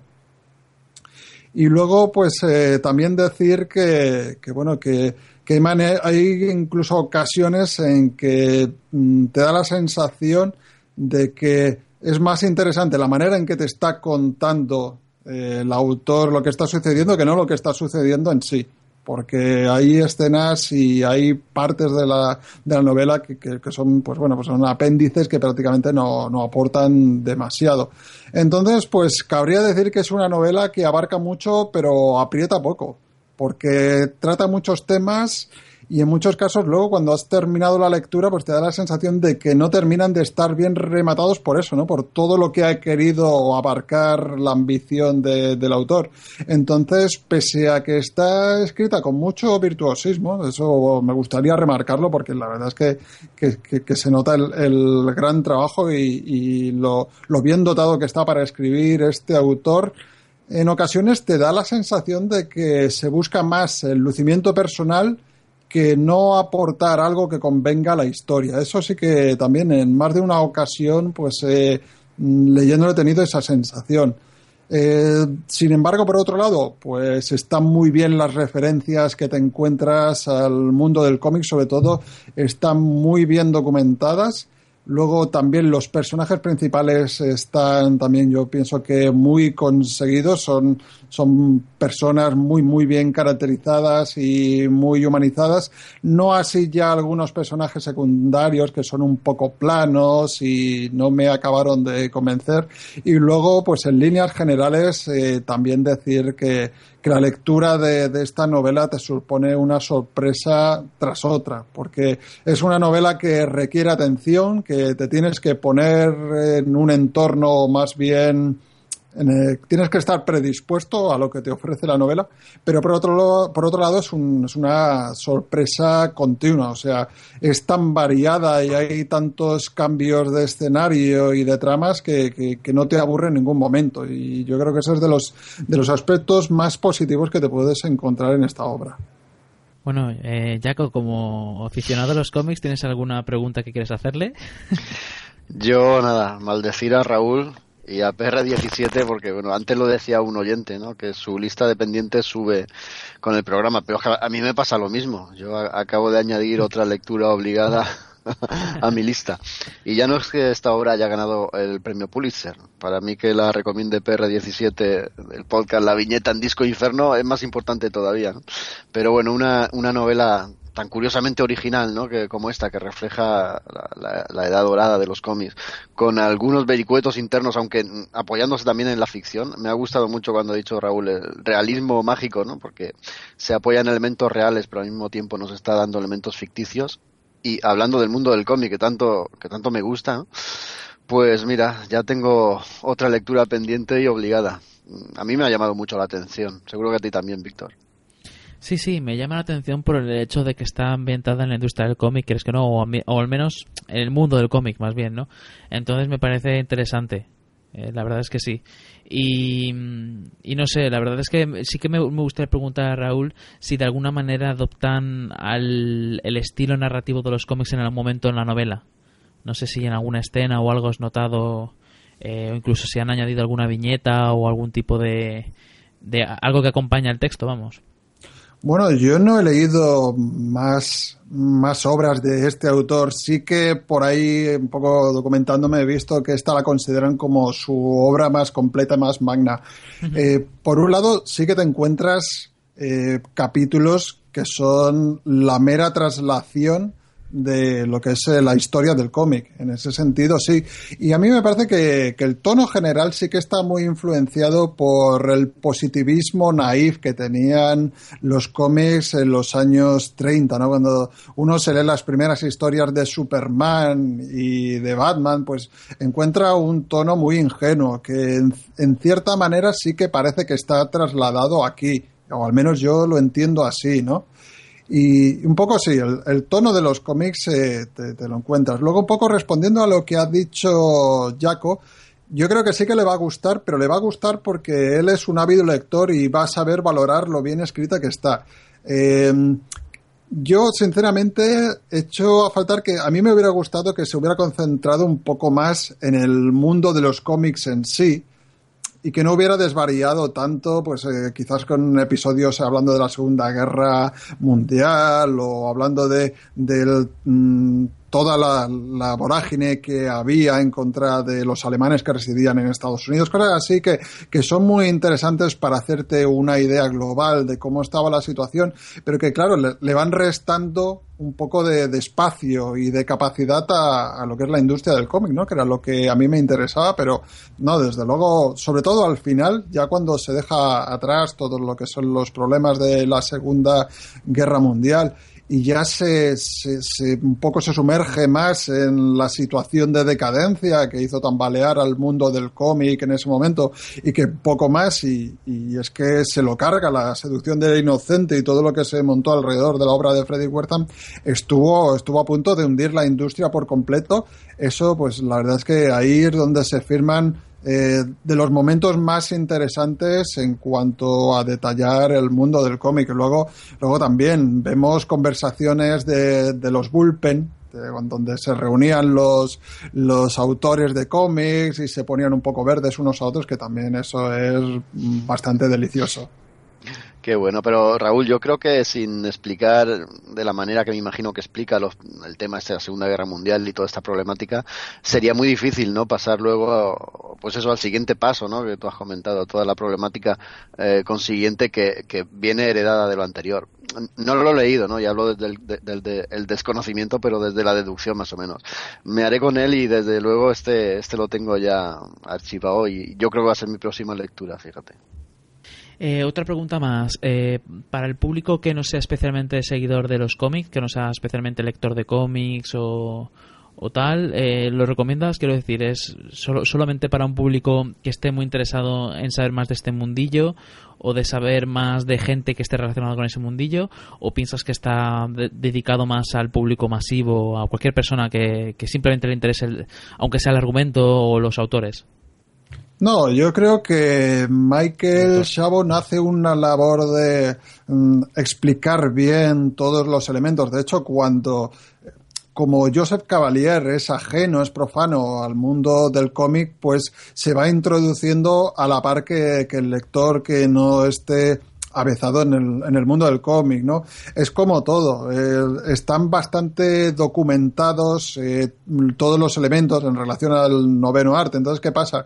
Que cuando se empieza a hablar de personajes y de situaciones y tal, si a ti te suenan, porque un poco conoces eh, los personajes que había por esa época, te van a llenar más, pero en absoluto te vas a sentir como que te quedas fuera o como que se te, queda, se te deja de lado porque, ya te digo, Shabon sí que se preocupa de explicar bastante y de darle al lector los conceptos suficientes como para que se pueda enterar de lo que está, de lo que está leyendo y de qué versa todo. También cabe decir que aparte de, del mundo del cómic, una un elemento muy importante también es el tema de la prestigitación y el escapismo. Y yo no tenía ni idea de ese mundo, solo conocía a Harry Houdini y poco más. Y yo no me sentí desplazado cuando la novela pues pendula del mundo del cómic a ese otro mundo de los magos. Por eso quiero decir que me imagino que aquel que no entienda de cómic y quizás entienda un poco más de magia o prestidigitación estará en la misma situación que yo. Eh, he visto que el número de páginas es 639. Ya cuando supera los 500 la cosa ya se pone seria. Eh, me gustaría preguntar, no, no, lo digo en serio. Me gustaría preguntar un poco el ritmo de la novela, si piensas que se rápido, que es de las novelas que atrapan, o es una novela recomendada para lectores que, pues eso, que eh, para un momento en el que puedan dedicar un tiempo a una lectura pausada. Sí, no, no, o sea, es exigente, ¿eh? la lectura es bastante exigente. Yo personalmente eh, me, me he enfrentado a esta novela después de una época en la que por tema de podcast o temas de por tener poco tiempo, pues eh, estaba un poco más eh, acostumbrado a leer bestsellers, cosas así ligeritas, y se nota la diferencia. O sea, es un libro muy bien escrito, pero que por otra parte, el que sea, que esté acostumbrado a una lectura más rápida, más tipo bestsellers, pues eh, le, va a costar. Pero claro, es que ahí radica también parte de lo interesante, ¿no? Lo bien escrito que está, en las eh, filigranas eh, literarias que, hace Chabon, pero mm, de entrada, aquel que se acerca a la estantería y mire y mire esta novela, pues se va a encontrar páginas en plan con pocos parágrafos, con con frases de tres o cuatro renglones, o sea, todo eso está. Es una novela que mejor, mejor te pones a ella cuando tengas tiempo y no te, no te dediques a leerla en el metro, de todo el bullicio, porque seguramente te vas a perder bastantes cosas. Muy bien, pues nada, entonces ahí queda otra reseña más de aquí del programa. Eh, antes de continuar, leer el comentario de Carlos Ruiz que nos dice: Siento no poder escucharlos, pero está, está, está a punto de comenzar el Super Bowl y todavía tengo que hacer unos rip eye sticks. los escucharé en diferido. Así que nada, pues ya sabes que nos puedes escuchar cuando quieras en diferido y ahí está la opción. Bien, vamos a continuar entonces con, eh, con un debate que queríamos hacer. O no, no, espérate, antes del debate teníamos otra, otra novela. Joder, es, que tengo aquí un follón. espérate. Bien, eh, continuamos entonces con otra reseña que nos la va a traer Jaco y además de un autor clásico, clásico y, y de temática pulp, ¿no? clásico donde los haya para nosotros. sí, eh, Robert Elvin Howard conocido por todo el mundo por su bueno por su creación Conan el bárbaro el cimerio de toda la vida. Bueno pero antes de Conan habían otros personajes que creó Robert Elvin Howard y es el que vamos a traer hoy uno de ellos y otro también de los más famosos y más conocidos. Yo invoco aquí a, a, la cúpula directiva de Hello para que algún día le hagamos un programa especial a Robert Elvin Howard. ¿qué, qué os parece? Buah, pues lo que pasa es que ese es de los, de los especiales a los que hay que tratar con respeto porque tiene un montonazo de, de contenido, ¿eh? o sea, para Sí, prepararlo hay que es de esos que hay que avisar con mucho tiempo. Tiene muchísimo contenido y es uno de esos personajes eh, contradictorios de los que se ha escrito mucho, pero en realidad poco se sabe. Yo siempre tenía entendido que este hombre se suicidó a los 30 años porque eh, tenía un- una dependencia absoluta de su madre, su madre falleció y él se suicidó. Esa es la, la versión oficial que corría por ahí, pero parece ser que no es así. Recientemente descubro que, que sí, él sabía que su madre tenía una enfermedad terminal, pero no fue esa la, la, la causa de su suicidio. De hecho, su madre murió después que él. Bueno, esto, si te parece, Víctor, lo podemos tratar tranquilamente en ese especial. Pero antes de empezar con, con esta novela, yo os quería, por favor, que dijerais una frase que os he pasado por el chat interno. Tenéis que repetir estas palabras. Kanama ka lajerama. Kanama K la Jerama. A ver, Raúl, por favor. Kanama ka Lajgrama. A saber qué Bien. hemos dicho. Ahora ya, ya puedo seguir tranquilo haciendo la reseña. Bueno, Ray Cool es, una serie de relatos que publicó Robert Elvin Howard pues, en la revista Weird Tales, donde él publicaba habitualmente. De hecho, publicaba sus relatos al ladito o antes o después que los que publicaba H.P. Lovecraft. ¿vale? Y eran amigos, no sé si eso también lo sabíais. Yo lo siento, pero me voy a ir constantemente desviando hacia la biografía de Howard. me encanta el personaje. Y bueno, Ray Cool es la creación que hizo antes este hombre, antes de Conan, ¿no? Y Ray Cool, de hecho, eh, en una cronología inventada, en un mundo, en este mundo de bárbaros y, de, y de sangre y de dragones y de monstruos que creó Howard, eh, digamos que en esa cronología eh, Ray Cool vivió varios miles de años antes, antes que Conan, ¿no? en un mundo precataclísmico, como él llamaba, en un continente eh, donde, bueno, donde ahí estaban los atlantes, los lemures, los pictos. Todo eso para Conan luego sería mitología, ¿no? Pero nosotros en, la, en los relatos y en, y en las novelas, sí, bueno, más que novelas en los relatos de Cool, vemos que, que es la historia, ¿no? La historia que creó este, este autor. Y Kul es un atlante, en realidad, es un, pertenece a una tribu atlante, eh, cuya tribu fue diezmada por, por una inundación. Él era de los pocos supervivientes, adoptado por otra tribu atlante. Y la primera novela, el primer relato que nos, eh, nos regala Howard es cuando Kul es simplemente un soldado, casi también un extranjero, con, lo, con esa tribu de adopción que él tiene.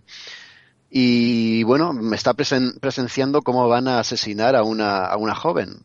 Cuando él pregunta por qué van a ejecutarla, porque es una ejecución en la que todo el mundo está como contento y satisfecho de que la vayan a quemar, ¿no? A esta chica, él pregunta extrañado y le dicen que, se ha liado, ¿no? se, ha, enrollado, se ha liado, ha tenido una relación con, un, con uno de los enemigos de Atlantis y por eso la van a sacrificar. Claro, no, no puede consentir eso porque, como todos los héroes de Howard, tiene dentro de sí un caballero.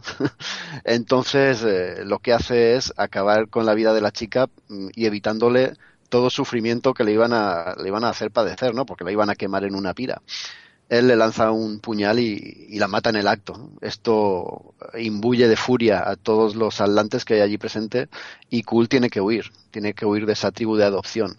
En ese primer relato, Howard nos explica cómo Cool uh, se va de, esa, de esa tribu de adopción huyendo desesperadamente y cae preso eh, en unas galeras, se hace pirata, luego combate junto a, unos ejércitos atlantes y con, unas con unos pocos párrafos no, nos cuenta todo ese periplo, ese periplo vital que lleva a Cool a erigirse como rey porque él de, pasa de ser un soldado a ser capitán, a ser general y llega a derrocar a un rey, a un rey de, Lemuria y él eh, toma el papel de rey, ¿no?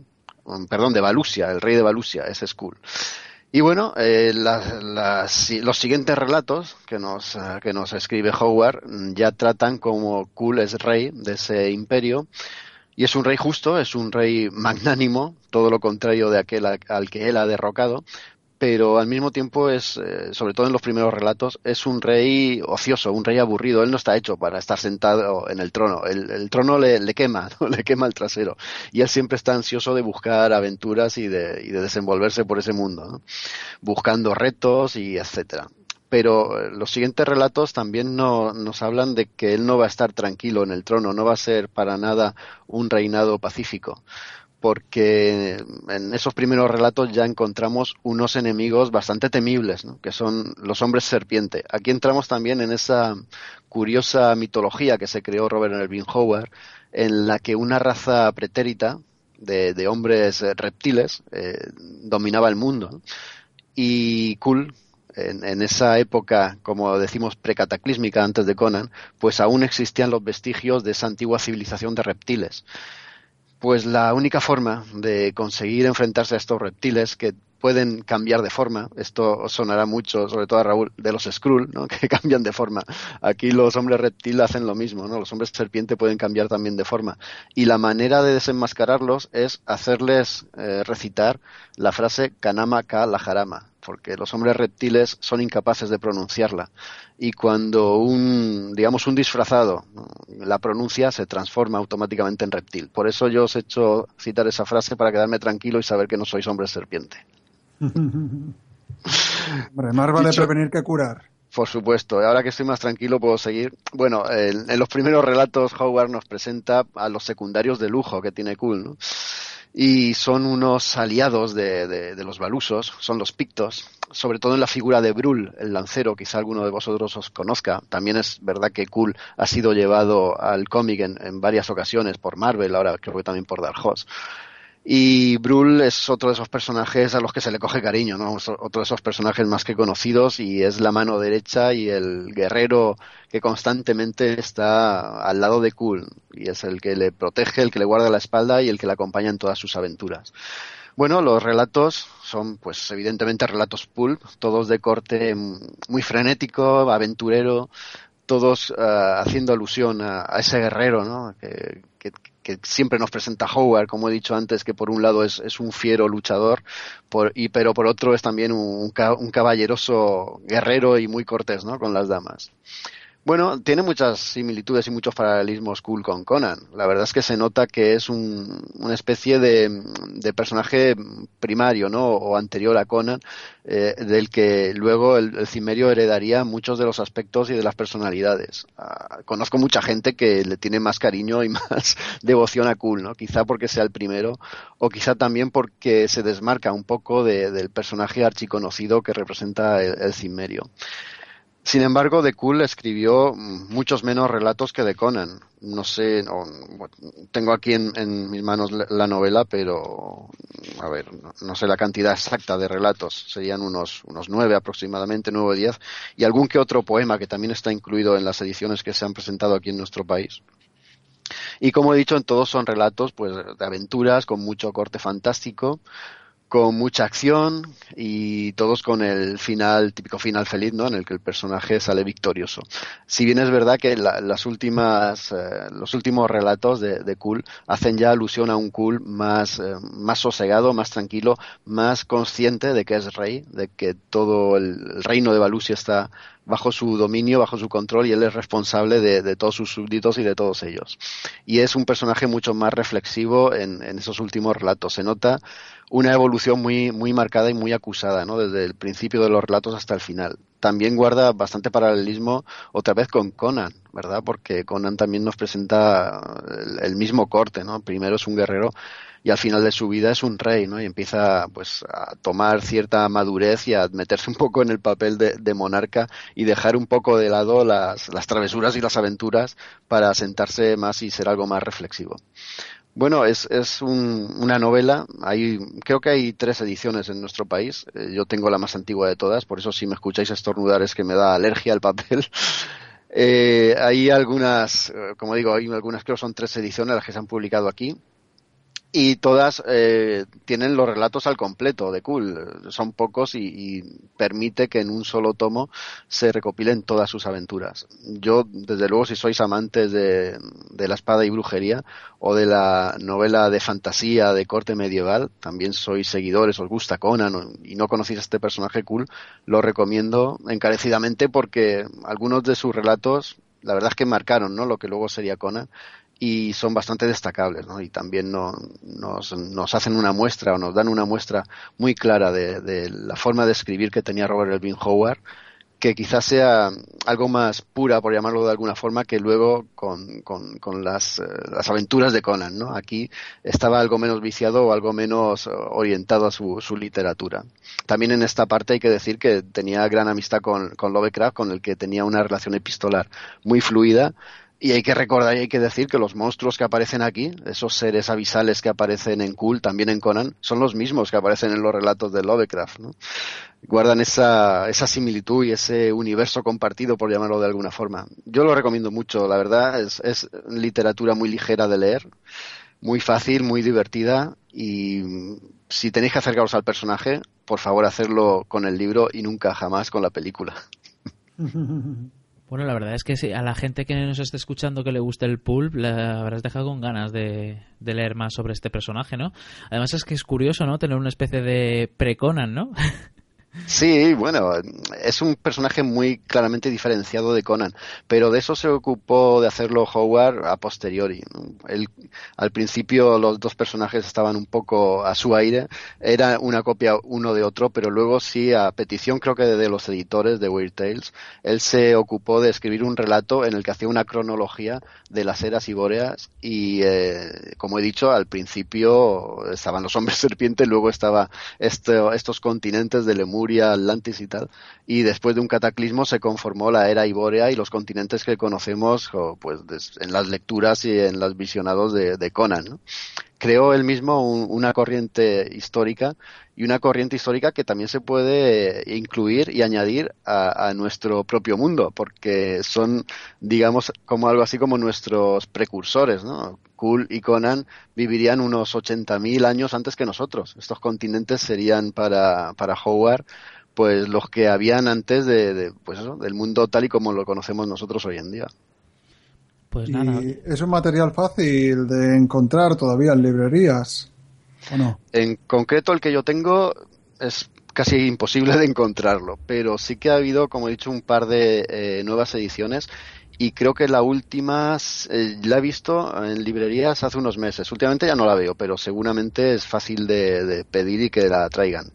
Eh, cool como todos los personajes de Howard, es, es, un personaje y es una novela muy comercial. Y al igual que pasa con Solomon Kane, con las novelas de Resonja, con Conan, todo esto se, se republica y se reedita constantemente. No creo que sea difícil hacerse con, con las novelas de Cool. Vale, vale. Bueno, Perdona, y con las novelas de Cool no, con la novela de Cool, no pasa como con Conan, que hay un montón de novelas. Con Cool en una sola novela se recopilan todos sus relatos, que como he dicho antes son unos nueve, diez, once, no me acuerdo ahora.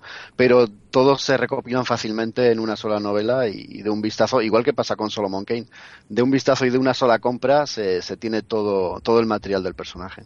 Entonces entiendo que es una buena opción para introducirte en la mitología de Robert. Howard, ¿no? Si no conoces nada de y quieres probar, porque quizás sería una buena puerta de entrada.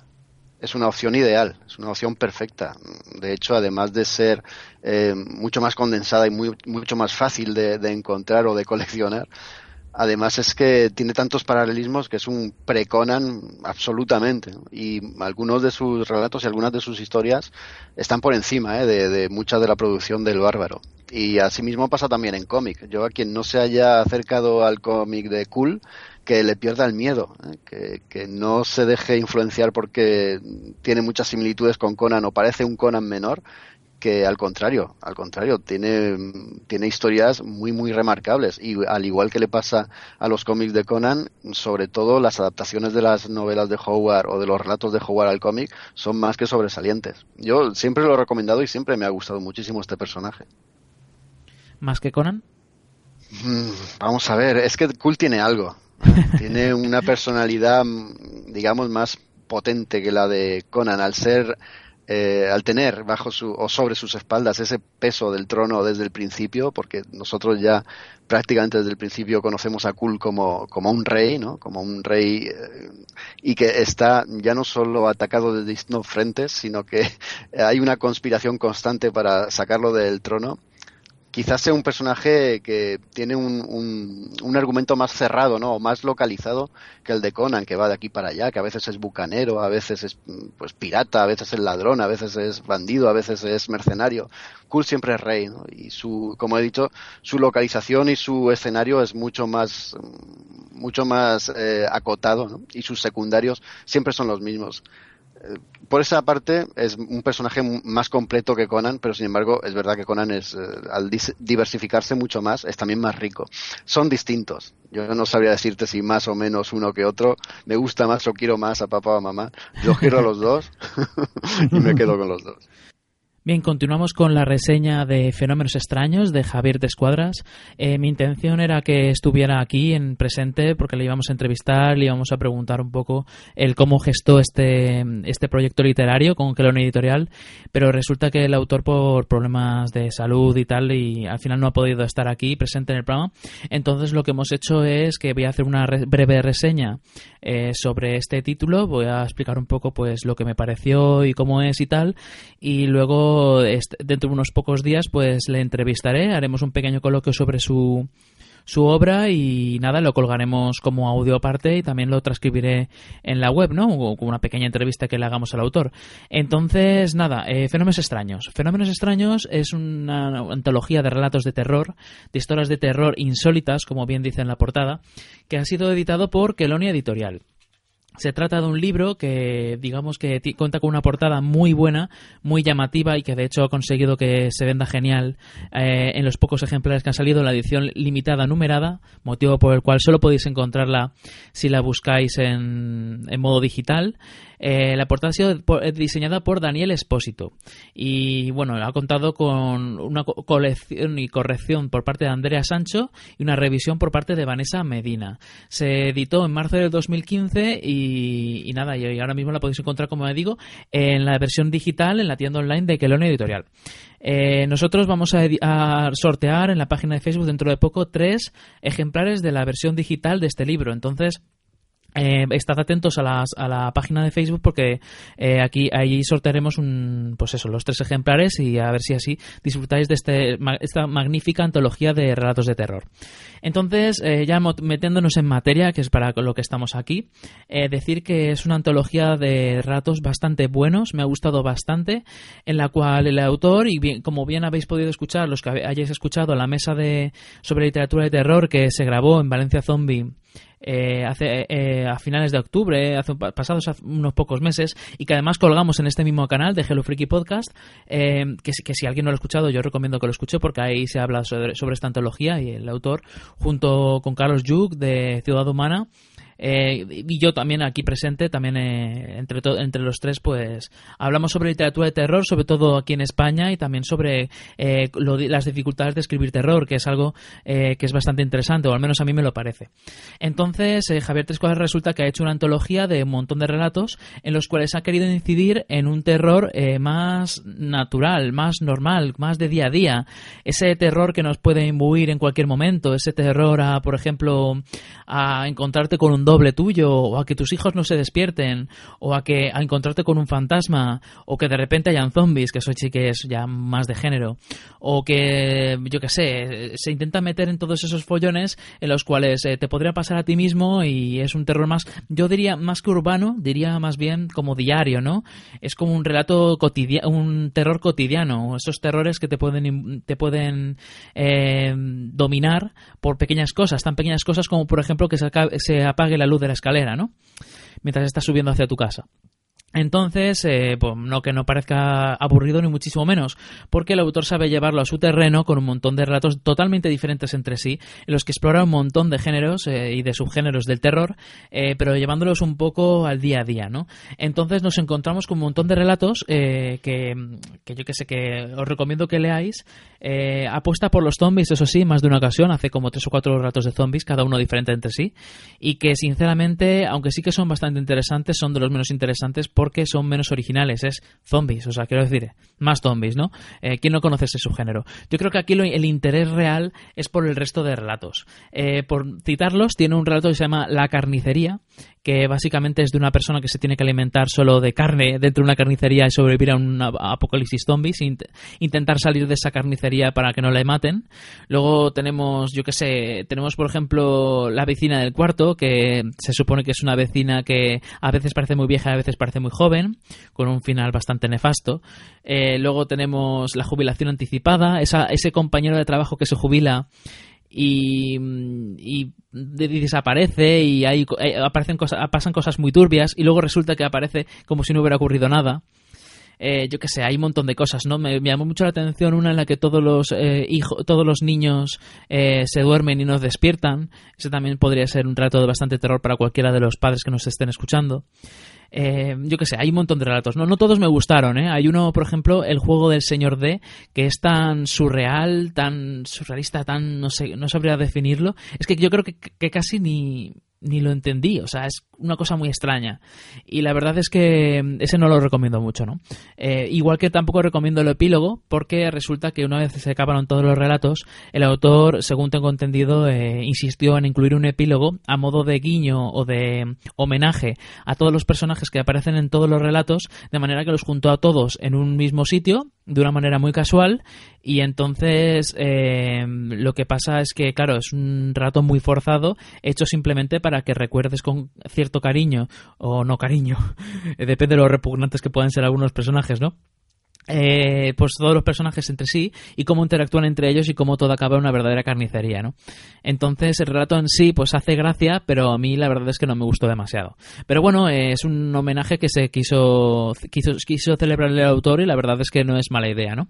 Entonces, eh, lo que sí quisiera de remarcar es que ya casi terminando el libro, de hecho es el penúltimo relato, justo antes del epílogo, hay un... bueno, es el... el Sí, él es el penúltimo, que es Enciende primero, respira después. Es un relato que casi se podría llamar novela corta porque eh, digamos que tiene una duración o más bien un número de páginas de unos 60 páginas o así. Y es la joya de la corona. Es la joya de la corona sin duda, porque trata de un portero que tiene una, una serie de pisos, un edificio entero, en los cuales pues va alquilando gente y él lo que va haciendo es que va intentando hacer infelices a todo el mundo de manera que, que, que pueda de esa manera pues vivir tranquilo y aprovecharse de ellos y sacarles la pasta y nada, pues eh, juega con ese terror de ese, ese, esa persona que te está alquilando un piso y que en realidad se está aprovechando de ti, pero hasta un límite bastante, pues eso, bastante espeluznante, ¿no? La verdad es que ese relato estaba concebido para ser muchísimo más corto, pero luego eh, Javier Tescuadra se decidió alargarlo para que, para, pues, a la, para que diera lugar todo lo que daba lugar ese relato, ¿no? Porque la verdad es que se quedaba corto. Y no se nota que lo haya alargado, al revés, es que mejora con cada párrafo, es un relato un prodigio que de verdad que me ha encantado como relato y, solamente por ese merece la pena leer esta novela, ¿no? Esta antología. Entonces, nada, sin enrollarme más, eh, fenómenos extraños, eh, terror de día a día, que yo creo que la, mayor parte de vosotros debería, pues, arriesgarse y atreverse a sufrir y a, leer, pues, un montón de, cosas que, que, os van a llamar la atención, porque la verdad es que a mí, por lo menos, lo disfruté muchísimo, se lee súper rápido, es muy ameno y oye, qué menos que leer un, como siempre yo sabéis que os suelo traer autores españoles y obras de autores españoles para que descubráis que la literatura patria de aquí de España, pues digamos que no está por debajo de la extranjera, ni muchísimo menos, casi más bien al contrario. Lo único que pasa es que tenéis que rebuscar y, para eso estamos, ¿no? Comics, con música underground, videojuegos. Y cine de culto. En La Parada de los Monstruos. Todos los sábados de 17 a 19 horas en el 99.9 de la FM. El día del infierno. O a través de www.paradadelosmonstruos.com. Yo he visto cosas que vosotros no creeríais. Atacar naves Skrull más allá de Apocalypse. He visto al Doctor Manhattan brillar en la oscuridad cerca de... Para, para, todos estos momentos, cómics, pelis y mucho más en el podcast de Es la hora de las tortas. Creo que sí, hombre. Es la hora de las tortas, la web de cómics más friki del... la cena! Joder, que estamos grabando un podcast, mamá.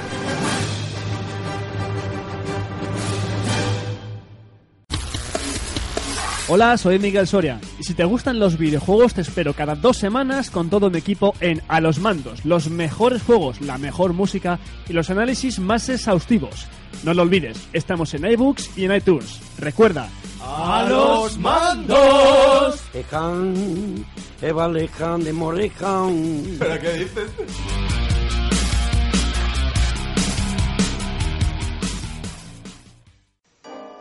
En 2014, un grupo compuesto por cuatro frikis fueron troleados por analizar un juego al que no habían jugado. No tardaron en usar Wikipedia como fuente de información. Si no les bloqueas en Twitter, quizás puedas stalkear.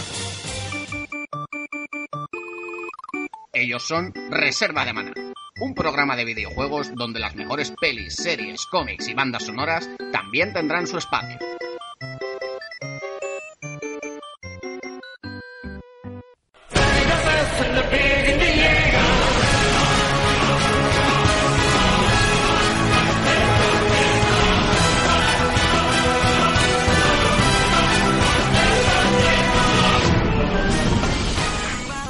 Estás escuchando Hello Freaky Podcast, un programa de cine, series, videojuegos, literatura y cómics. Puedes escucharnos en directo en www.hellofreaky.com y descargarnos en iVoox o iTunes, entre otros.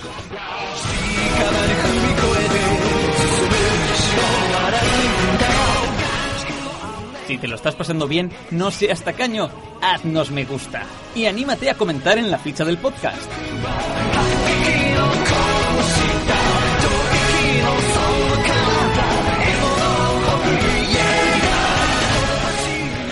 Saludo de friki a friki.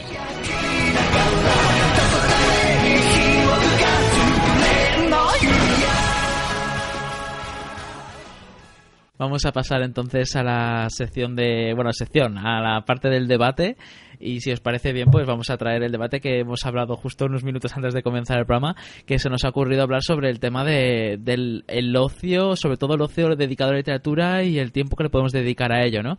Y creo que Raúl nos quería comentar algo sobre el tema porque es el que se le ha ocurrido el tema. Sí, sí, eso abro fuego yo y ya luego me, me, seguís vosotros.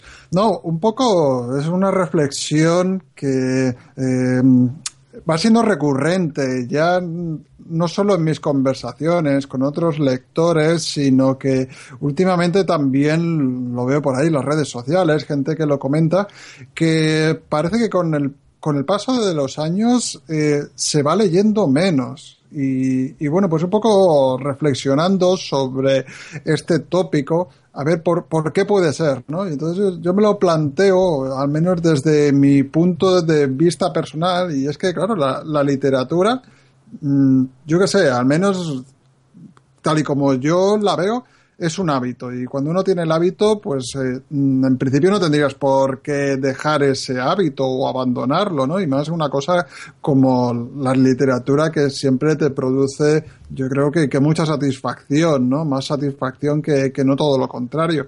Y sin embargo, ¿por qué leemos menos o por qué leo yo personalmente menos?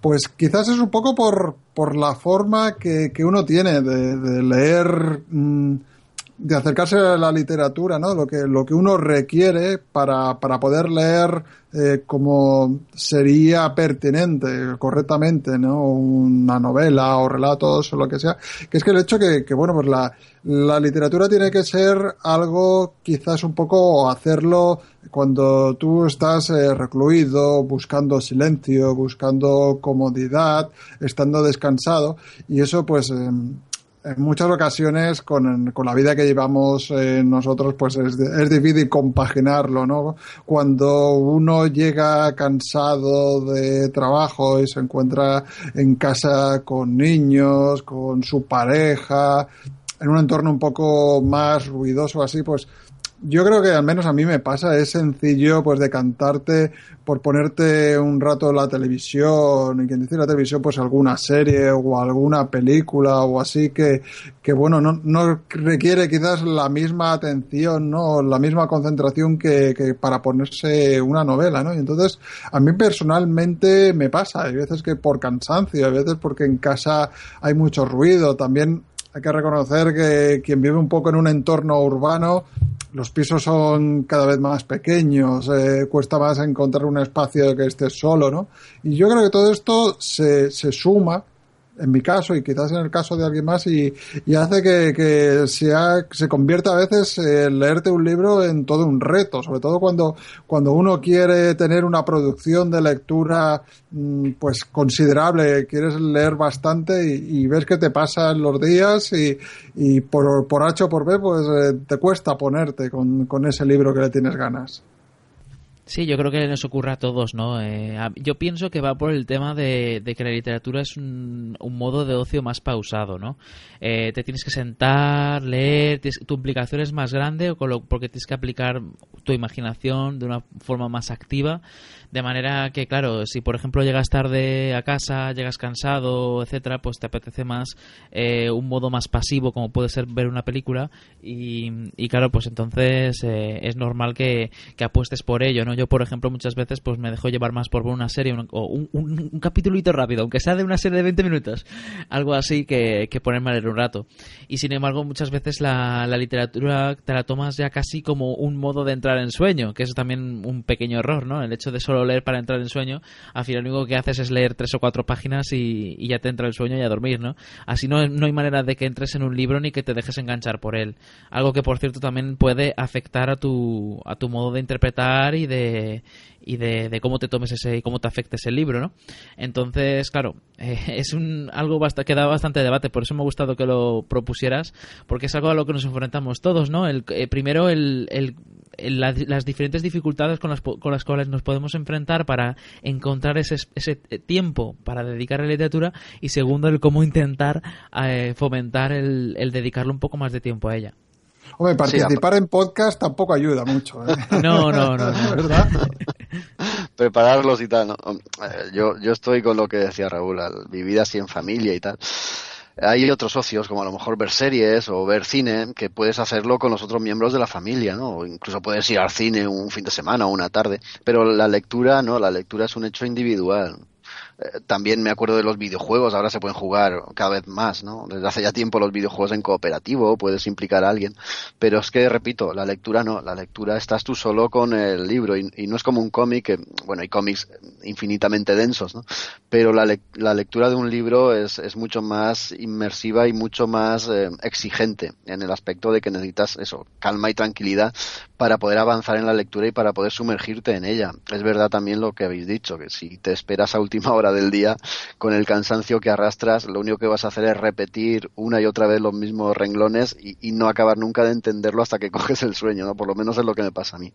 Y he hecho muchísimo de menos esa, esa época de mi vida en la que cogía un libro, me lo devoraba en un par de días o en, o en una semana y no me preocupaba de otra cosa, cosa que ahora es imposible, ¿no? Ahora la lectura de un libro se tiene que, que dilatar en, en, un periodo largo de tiempo, a no ser que dé con una obra como la que he traído al principio, ¿no? Que, es tan fluida y tan rápida que encuentras siempre esos ratitos libres para, para cogerla, para llevarte a las manos, a los ojos y devorarla. Pero claro, obras más exigentes ya tienes que planteártelo mucho y buscarle su momento y dedicarle un tiempo que casi no tienen, ¿no? Y, y la verdad es que a veces uno lo echa, lo echa mucho en falta. Sí, por ejemplo, yo hace tiempo que me muero de ganas de releer El Señor de los Anillos, pero es que mm, ya solo me, planteo el ritmo que tengo de lectura ahora y es que ya lo descarto, porque digo que voy a estar, eh, por decir algo, eh, 12 meses o 9 meses leyéndome El Señor de los Anillos, es que hasta te impone. Y eso en, otros momentos, pues yo recuerdo que cuando me lo leí eh, por primera vez, pues eh, lo ventilé en dos meses. ¿Por qué? Porque tenía tiempo libre y, y, no me importaba, o sea, no me imponía en absoluto el tocho al que yo me iba a enfrentar. Sin embargo, hoy en día, pues te lo planteas, ¿no? Ya como veas que el volumen es demasiado abultado, quizás dices, ostras, pues me voy a coger otra cosa, este lo dejo aparcado a cuando tenga más tiempo, cuando llegue el verano o así. Por lo menos a mí me pasa bastante. También el volumen de, de la lectura, pues eh, influye mucho porque mi autoestima quizás eh, hacia un volumen muy grande pues eh, no sea tanta como a un, algo que, que, que, sé que me va a llevar mucho menos tiempo, una novela más corta o así. Sí, no, no, sé, es que claro, depende también del tipo de literatura, ¿no? Si a lo mejor es una literatura mucho más amena, eh, quieras que no avanzas un poco más rápido, incluso te apetece más. Yo creo que también tiene mucho que ver con el tema de cómo sea de bueno el libro, ¿no? Porque muchas veces que, a ver, al margen de que tengas tiempo o no, eh, si un libro te atrapa, ya encuentras el tiempo sacrificando otro tipo de ocio para, para leerlo, ¿no? En el momento en el que tú estás encontrando cualquier excusa para no ponerte a leer, eh, deberías empezar a pensar si de verdad deberías seguir leyendo el mismo libro, ¿no? O sea, que hay que también intentar distinguir si el problema es el tiempo o el problema es el interés, ¿no? Porque eso también es otra. Eh, muchas veces el la falta de tiempo proviene de, también de la falta de interés. Pero hay veces que el tiempo es, es el que es y no tienes más, ¿no? Entonces eh, es el que le dedicas. Y es una cosa que a mí también me ha preocupado bastante porque yo de, de mi época en la que leía unos 35 libros al año y ahora leo 10 o 12 y da gracias. Y es un propósito que me, de año nuevo que me he hecho este año de leer más porque in, intentar encontrar ese espacio de tiempo al día para leer porque sentarme y leer, pero no leer para dormirme, sino leer un rato antes de querer dormirme. no sé si me comprendéis. El querer dedicarle una hora, por ejemplo, al día a leer y decir, pues esta hora va a ser para leer y luego ya me dormiré. No va a ser leer cinco minutos y a la cama. Entonces, nada, eh, también depende, como decía, del tipo de libro. Eh, si el libro es muy ameno, muy fácil de leer, pues digamos que vas a avanzar más rápido, te va a apetecer leer más. Si es un libro denso, pues ya tienes que encontrar un espacio de tiempo en el que necesitas una mayor concentración y también una mayor concentración en un espacio de tiempo en el que no estés cansado, porque si, como digo, si estás leyendo antes de dormir, como que si como te pongas a leer un libro que sea exigente, la llevas clara. Sí, sí, es así, es una pena, ¿no? Porque hay libros que, que son exigentes y, y, luego sí que te lo compensa. Hay otros libros que no, hay otros libros que, ves que no hay manera y vale más no seguirlos y ponerte con otra cosa, ¿no? Pero a mí me da rabia eso, ¿no? Eh, esas lecturas que son complicadas y que por el ritmo de vida que llevas no, no te puedes eh, acercar a ellas, ¿no?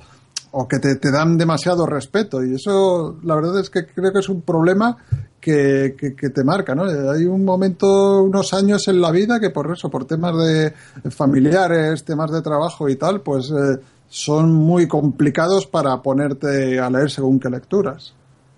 Sí, y a mí me gustaría preguntar, por ejemplo, Jaco, que sí que tiene la, situación de tener una niña, eh, ¿cómo eh, te enfrentas a tu, pues, a tu, situación de paternidad con respecto a la literatura? no Porque estoy seguro de que muchos de nuestros oyentes tienen niños, incluso niños pequeños, y eso, quieras que no, les quita tiempo para leer.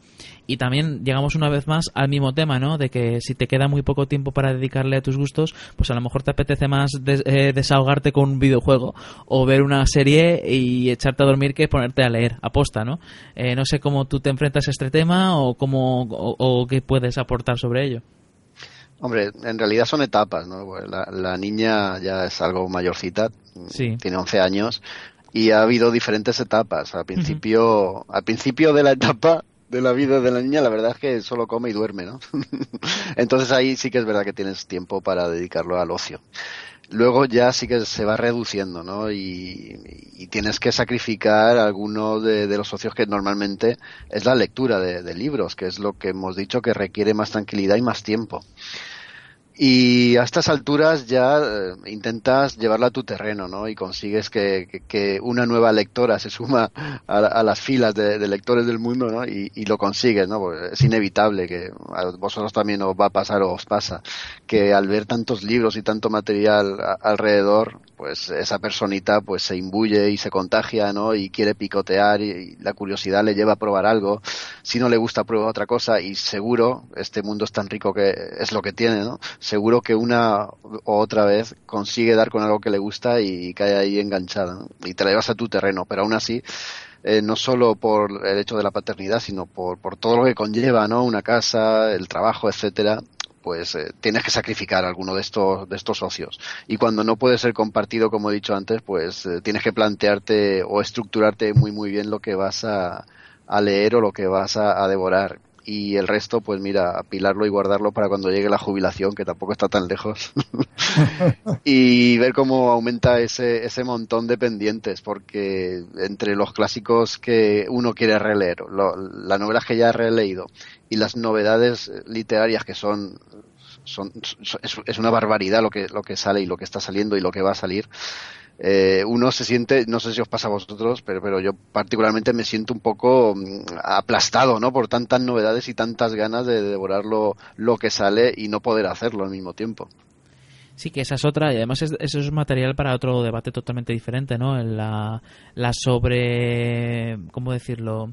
La sobre la sobreoferta ¿no? de, de libros que, que no dan que no, no das tú no, tienes no te da el tiempo ¿no? para poder leer todo lo que quisieras también pasa con las películas ¿no? que se estrenan cada fin de semana cinco o seis películas como mínimo incluso hay fin de semana que se estrenan doce eh, y con las series que salen tantas series pero y, y si a eso le sumamos videojuegos y bueno espérate que nos vamos a, nos vamos a agobiar ¿no? pero, pero es cierto ¿no? y con los libros pasa lo mismo y es que encima una película te la ves en dos horas pero es que un libro te lleva te puede llevar semanas o te puede llevar días enteros, ¿no? Eh, de dedicarle pues tiempo de lectura un poco de tiempo cada día. Entonces, claro, pues es un modo de, ocio de más tranquilo y, y, yo diría que también, y es otra cosa que os quisiera preguntar, eh, si el poco tiempo o el tiempo que le dedicáis a la literatura que veis que es limitado os hace ser más selectivos a la hora de elegir los libros o simplemente tardáis más. No, yo personalmente no soy demasiado selectivo. Yo tengo paciencia y voy a mi ritmo. Pero el hecho de tener poco tiempo, más que selectivo, lo que me crea es frustración de decir, jo, me gustaría leer más y no puedo. Pero ah, con los cómics me pasa más, ciertamente. Los cómics sí que soy más selectivo y con las series de televisión también mucho, pero con la literatura no, con la literatura soy eso, soy paciente, soy cabal y sé que algún día pues ya me llegaré a leer ese libro o, tal otro. Sí, yo soy selectivo en todo, ¿no? y en concreto ahora hablamos de la literatura, también lo soy, selectivo y desesperado, ¿no? porque ya no solo las novedades, ¿no? sino que yo soy, aquí lo he dicho mil veces, ¿no? yo soy un seguidor fiel a sangre de, de la literatura gótica, del terror gótico y tengo ahí cantidad de novelas que leí en su momento, quiero volver a leer pero es que, claro, ya no estamos hablando de, novelas de 300 páginas, estamos hablando de lo que hablabais antes, de más de 600 páginas, pero es que son, son clásicos que en su momento leí, disfruté y quiero retomarlos, pero se hace muy cuesta arriba, ¿no? Y uno tiene que obligarse a ser selectivo, como tú decías, Víctor, pues para intentar poco a poco, porque de otra forma no se puede, eh, llevar a buen fin esas lecturas, tanto las pocas novedades que uno selecciona como esos eh, clásicos que quiere rescatar o releer. Sí, es que claro, cuando tú ves una película puedes, eh, bueno, es más fácil que puedas sacrificar dos horas para ver una película mala o que estés viendo una película mala y pienses, bueno, ya que estoy la acabo, ¿no? Pero cuando estás leyendo un libro, que son tanto tiempo, y por ejemplo en mi caso, que a lo mejor el año pasado creo que leí 12 libros en todo el año, son 12, que puedes pensar son muchos, son pocos, depende del lector, ¿no? Pero son 12, quiero decir, que como uno de ellos sea malo, significa que uno, casi una décima parte de los libros que he leído ese año han sido malos. Eh, claro, eso te lleva a pensar que tienes que ser selectivo y con, esto y con todo, porque, y de hecho, muchos escritores y muchos lectores eh, que muy fanáticos de la lectura que recomiendan el hecho de que si tú estás leyendo un libro y te aburre, fuera, o sea, sin más contemplaciones, porque hay tantos libros ahí fuera que para qué perder el tiempo con uno. Y no estoy hablando de que un libro te cueste y solamente porque te cueste no merezca la pena. Ojo, que hay muchos libros que cuestan, pero su lectura merece la pena. Estoy hablando de libros que realmente estás leyendo y estás pensando, pues es que no me está aportando nada, no sé qué estoy haciendo, pero como lo he empezado, tengo que acabarlo porque si no es una pérdida de tiempo lo que he hecho. No, no, la pérdida de tiempo es la que tienes si sigues dedicándole tiempo.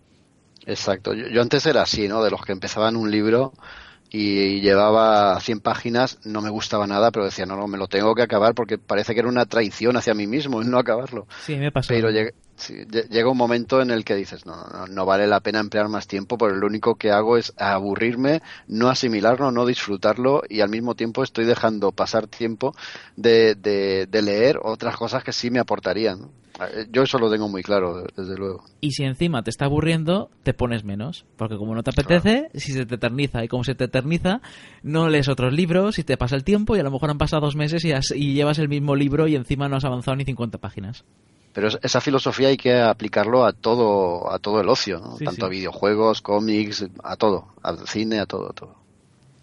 ¿Cómo ¿Qué pensáis que se podría hacer para fomentar un poco más la lectura eh, a la gente en general. Y estoy hablando de, claro, estamos eh, eh, enfocándonos bastante en el tema de que la, la vida cada vez es más, más o sea, es más rápida, ¿no? cada vez de menos tiempo, más cosas por hacer, todo se vende como que tiene que ser súper rápido, hay como una necesidad de acaparar cuanto más cosas mejor.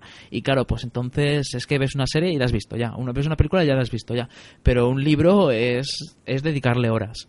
Entonces, ¿qué, vosotros que como no sé si se os ocurre alguna algún consejo o algo para nuestros oyentes que yo qué sé, para intentar encontrar algo más de tiempo, ¿no? O intentar administrarlo mejor. es complicado, ¿eh? Sí, Raúl, perdona. No, que yo recomendaría paciencia y constancia, porque la literatura es que es eso lo que te pide, o sea, no, no se puede no se puede hacer una afición de la literatura si lo, lo arrinconas a retomar un libro cuando tienes momentos. Yo creo que es uno, es, la diferencia, ¿no? Es, un tipo de oficio, pero que tienes que, tienes que planteártelo. Entonces quizás una buena solución es eh, decir, mira, pues eh, ni que sea tal día, tal hora o tales días a tales horas voy a dedicar una hora o dos horas a, ponerme y leer, ¿no? Ya quizás que no sea diariamente, pero hacerte un poco de, rutina. Y creo que, luego sí, luego ya cuando llega un momento en que esa obra, si cumple su función como debe ser, pues te engancha,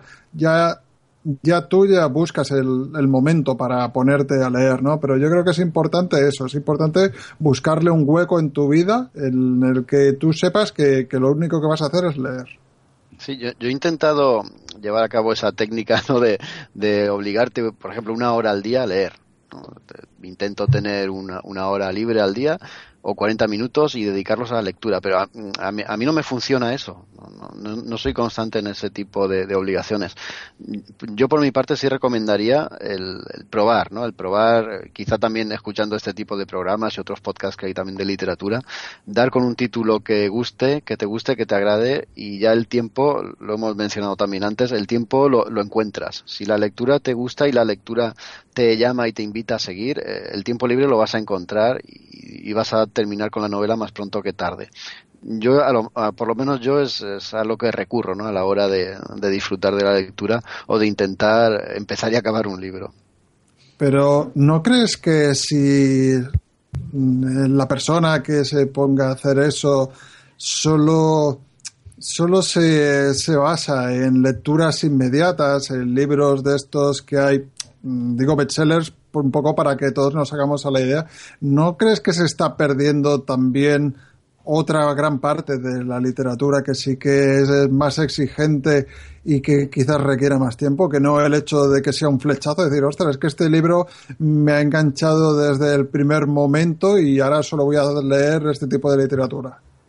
Sí, en ese aspecto puedes tener razón. Si te, si te abocas solamente a los bestsellers y a los éxitos del momento, te vas a perder los mejores libros, por lo menos para mi entender. De todas formas, yo no me estaba refiriendo a, consumir las novedades o lo más, lo más inmediato o lo más fácil, ¿no? sino también a, aquellos clásicos que pueden caer en tus manos y dedicarles eh, un poco de tiempo y, van a ser igual de atractivos o igual de atraentes o incluso más muchas veces que todas estas novedades que estamos diciendo. ¿no?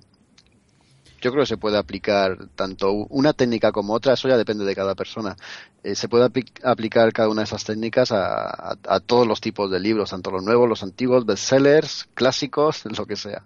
Sí, sí. Yo, por ejemplo, lo que he conseguido y me lo propuse, y de hecho ya llevo tres libros leídos este año y solo llevo un mes. Entonces, eh, por ahora lo estoy consiguiendo, parece ser, ¿no? Eh, es leer más. ¿Y cómo lo consigo? Pues eh, antes lo que hacía a lo mejor era irme a la cama a leer antes de acostarme, yo qué sé, cuarto hora antes o 20 minutos antes de lo que yo quería acostarme y entonces digamos que me entraba sueño y apenas leía un capítulo y me iba a la cama. Ahora lo que hago es dedicar un tiempo a posta la lectura y es, sí, antes de acostarme también, porque es cuando ya he hecho todo lo demás y ya puedo sentarme y relajarme y ya he cumplido con mis otras obligaciones frikis como es ver pelis y series, por supuesto, pero a lo mejor es una hora antes de acostarme o incluso hora y media de decir, esto lo voy a dedicar a leer y lo dedico a leer y, y hay muchas veces que incluso digo antes que ver un capítulo de serie voy a leer.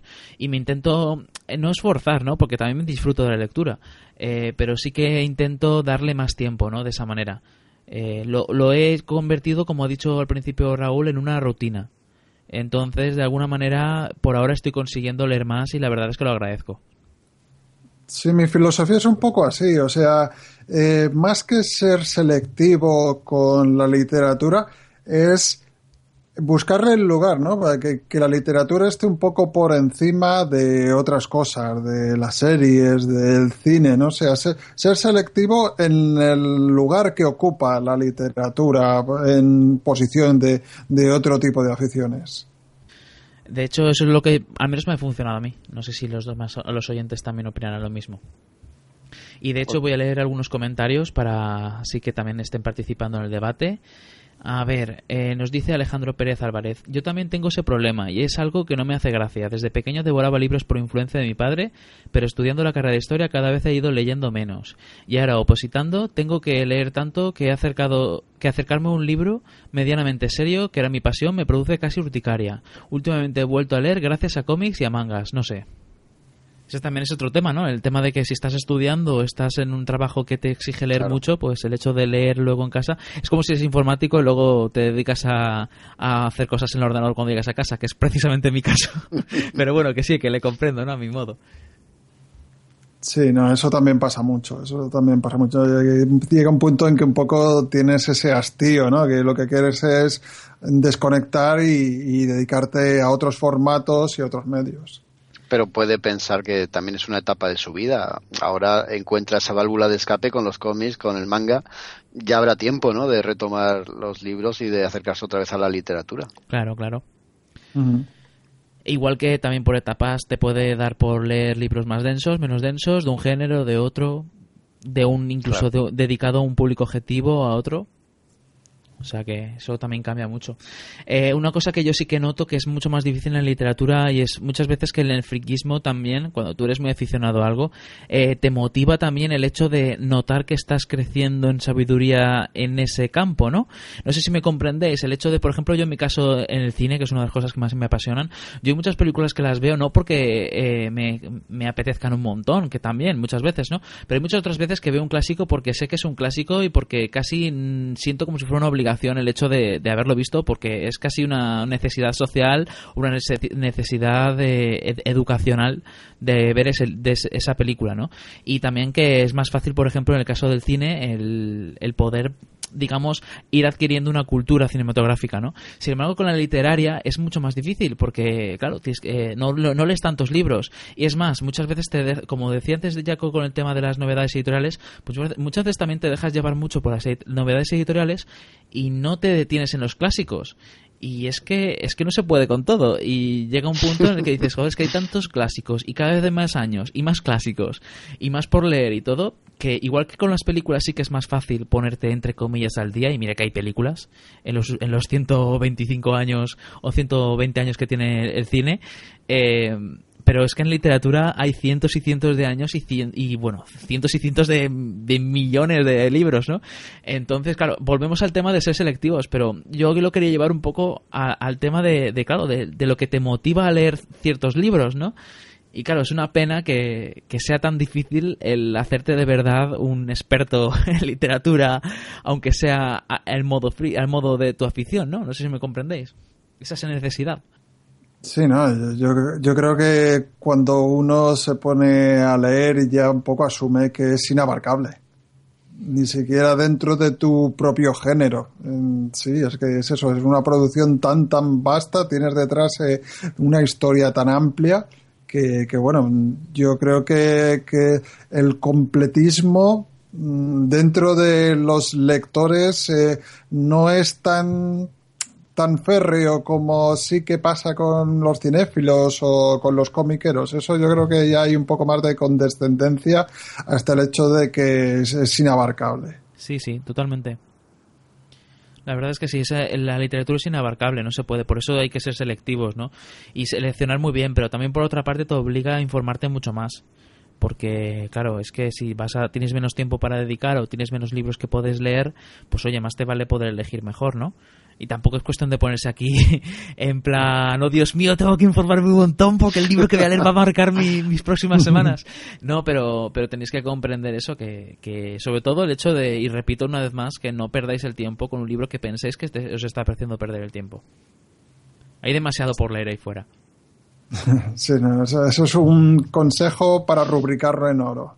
Sí, sí. Sí, bueno, y el grabar podcast como este también nos ayuda a leer. ¿no?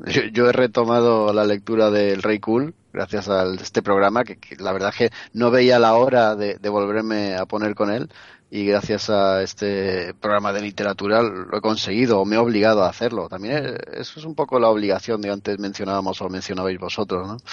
O es una manera de, obligarte a retomarlo.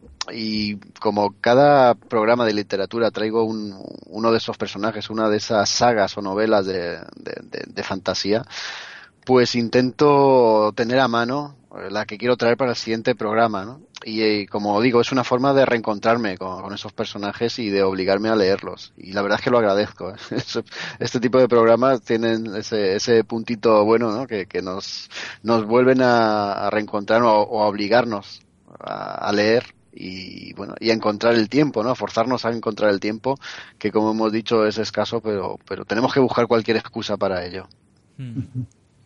También recomendaría, ya que nos ponemos con este tema de pues cosas que pueden ayudar a que la gente lea más, recomendaría a la gente, a los lectores que intenten probar cosas nuevas, intenten probar los géneros nuevos, porque muchas veces a mí me ha pasado que llega un punto en el que de leer siempre lo mismo llegas a la hastía, ¿no? Llegas un poco en plan de es que no me apetece más. Me ha pasado con la fantasía épica. He leído tantísimo, tantísimo de fantasía épica, casi toda mi vida he leído eso, que llega un punto en el que ya parece como que la literatura no te está aportando más, y no porque el libro que estés leyendo sea malo, sino porque porque lo que, has lo que estás leyendo no te está terminando de comunicar nada nuevo, porque ya has leído tanto del tema que el cuerpo te está, y la mente y la, el corazón friki, si lo queréis llamar de esa forma tan romántica, te está pidiendo otra cosa.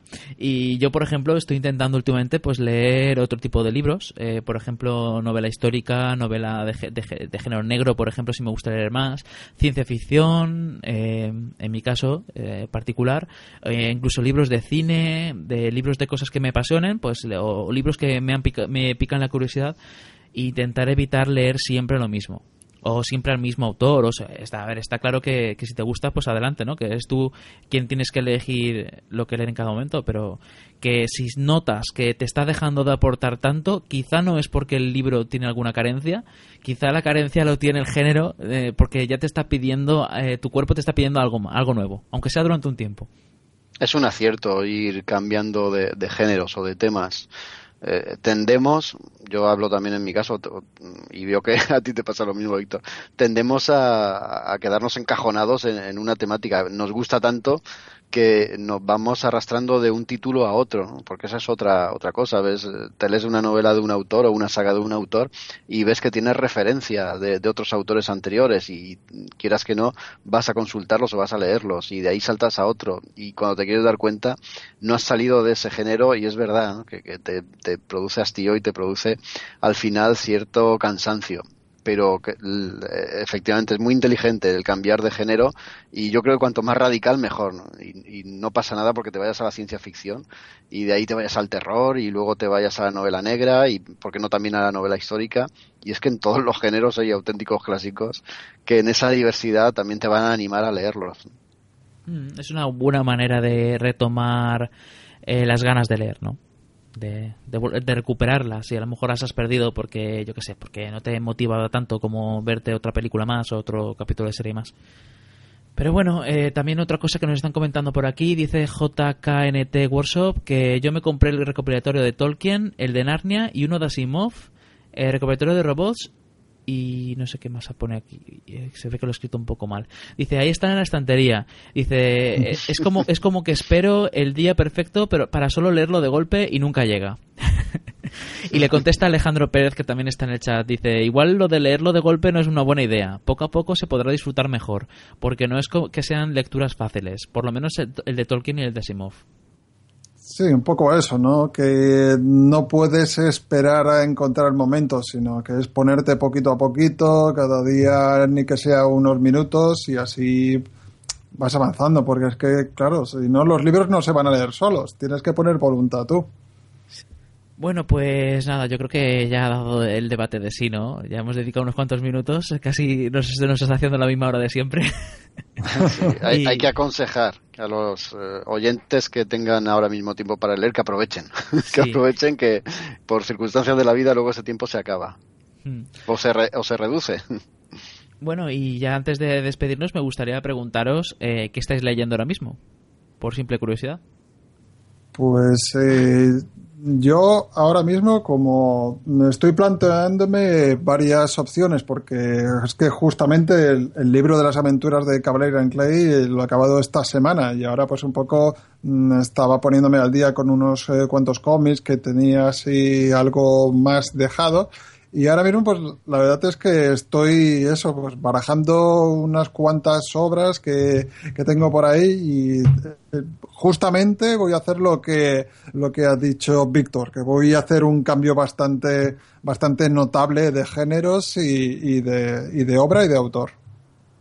Pues Víctor, yo me he pasado como Raúl, he terminado esta misma semana Ready Player One y ya me estaba planteando leerme Armadale ¿vale? De Wilkie Collins, que lo tengo ahí eternamente esperándome, me encanta el autor y siempre tengo el tochazo del libro ahí esperándome. Y también estaba desempolvando, con vistas al próximo programa, pues Taran y el Caldero Mágico de Joy Alexander, que igual te suena por alguna película de Disney de dibujos, que era Taran el Vagabundo, o Taran el Caldero Mágico, ¿te suena? Sí, sí, sí. sí pues eso viene de una, una saga de, de literatura de, de, fantasía heroica de Joy Alexander y son muy muy buenos. Seguramente serán los próximos que traiga pero claro tengo que buscar tiempo. A ver si con estos trucos que me habéis dado de la disciplina me marco unos horarios y me termino toda la saga y de paso también el de el de Wilkie Collins que por cierto es un autor que reivindico un clásico a leer a tener en cuenta y a recuperar yo lo que voy a empezar, además justamente hoy voy a empezar una novela histórica que me ha enviado Ediciones Pamies, que se llama Águilas y Cuervos, es de Pauline Goetze, y cuenta básicamente la historia de cuando el emperador Claudio en el siglo I eh, de, de, Roma, eh, digamos que conquistó las, a las tribus celtas de Albión en la zona de, de Inglaterra, entonces digamos que las diferentes revueltas y revoluciones que intentaron organizar los celtas para librarse de los romanos en en la isla británica. Así que me parece interesante. A mí siempre me ha interesado muchísimo la historia británica. Aunque me hubiera gustado más eh, leer más la, la, parte de los pictos, que es la de los, eh, las, las, tribus que vivían en Escocia, pero en este caso pues va a ser interesante saber las tribus eh, de pues eso de británicas que sí que fueron conquistadas por los romanos y cómo intentaron desembarazarse de ellos.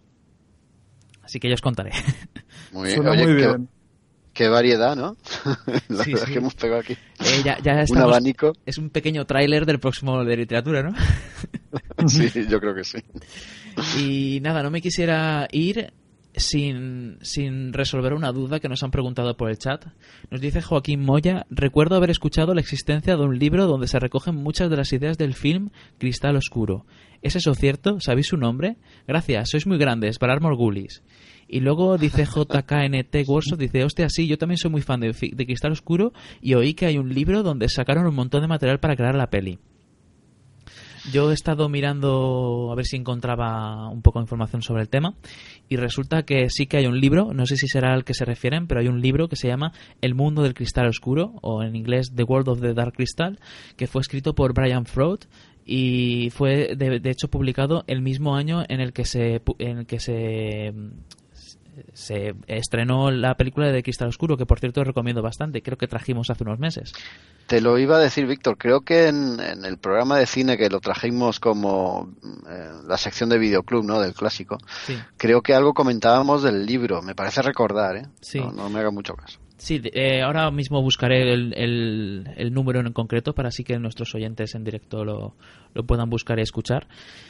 A ver, eh, pero mientras tanto decir que nada, que el, este libro se llama The World of the Dark Crystal, lo publicó eh, Brian Froud eh, en 2003. Creo que lo publicó 20 un, un montón de años después. Bueno, sí, lo publicó 20 eh, el 2003 porque fue 20 años después de su estreno, ¿no? Lo publicó en el mismo año, pero luego lo, lo reeditó en el 2003, ¿no? Básicamente es una especie de portfolio, un libro de fotos y de un libro así como mucho material gráfico en el cual se puede encontrar información sobre su colaboración el, del Freud con, Jim Henson, que era el director de, de Cristal Oscuro, a la hora de crear todos los temas de pues el cómo diseñó las criaturas y cómo, cómo las creó y cómo diseñó también los personajes y todo eso. Que fue él el encargado de hacer eso de tanto de Cristal Oscuro como de dentro del laberinto. Y nada, son 132 páginas y lo publicó en una colección de una colección Harry N. Abrams. Pero bueno, es, es en, español no lo he conseguido encontrar quién lo publicó ni dónde se podría comprar, la verdad. Pero bueno, se llama El Mundo del Cristal Oscuro, así que si lo preguntáis en vuestras librerías a lo mejor os lo pueden pedir o algo, no sé. Pero yo, yo creo que está un poco complicada la cosa. A ver, eh, Cristal Oscuro, hablamos de ella en el 5x01, el primer pro- programa de cine y series que grabamos de la quinta temporada. Así que nada, ahí queda entonces la, la cosa. Bueno, pues yo creo que ya basta por hoy, ¿no? ¿Nos parece? Sí, vámonos a leer un poquito, ¿no? Antes de dormir. Exacto, vamos a leer un rato. pues nada, eh, muchas gracias Raúl y Jaco por estar aquí hablando de libros. Un placer, hombre. Igualmente. Y nada, nos escuchamos entonces dentro de una semana que la verdad es que me pilláis un poco en frío porque no recuerdo de qué era. Cómics y videojuegos, si no recuerdo mal. Sí, cómics y videojuegos. Y ya estamos preparando, y para quien quiera también se lo vaya preparando, para dentro de dos semanas vamos a grabar el especial Oscars. Vamos a hacer una porra aquí, también organizaremos una porra en las redes sociales de Hello Freaky, en la cual pues, vamos a intentar votar y vamos a intentar eh, averiguar quiénes, han- quiénes son los ganadores de los Oscars, ¿no? Y lo vamos a hacer una semana antes. Vamos a grabarlo, creo que es el lunes 22 o así, y eh, hay que recordar que el 28 es el día en el que se van a emitir los Oscars en directo. Así que nada, iros viendo las películas de los Oscars si queréis estar al tanto y así podréis escuchar el especial con un poco más de ganas. Y mientras tanto, pues nada, esperar para el programa de videojuegos y cómics, que siempre va a ser muy interesante, ¿a que sí, Jaco? Por supuesto que sí. sí. Bueno, pues- Dirigiéndolo yo, por supuesto. Pues nada, muchas gracias por escucharnos y hasta la próxima. Adiós. Un saludo.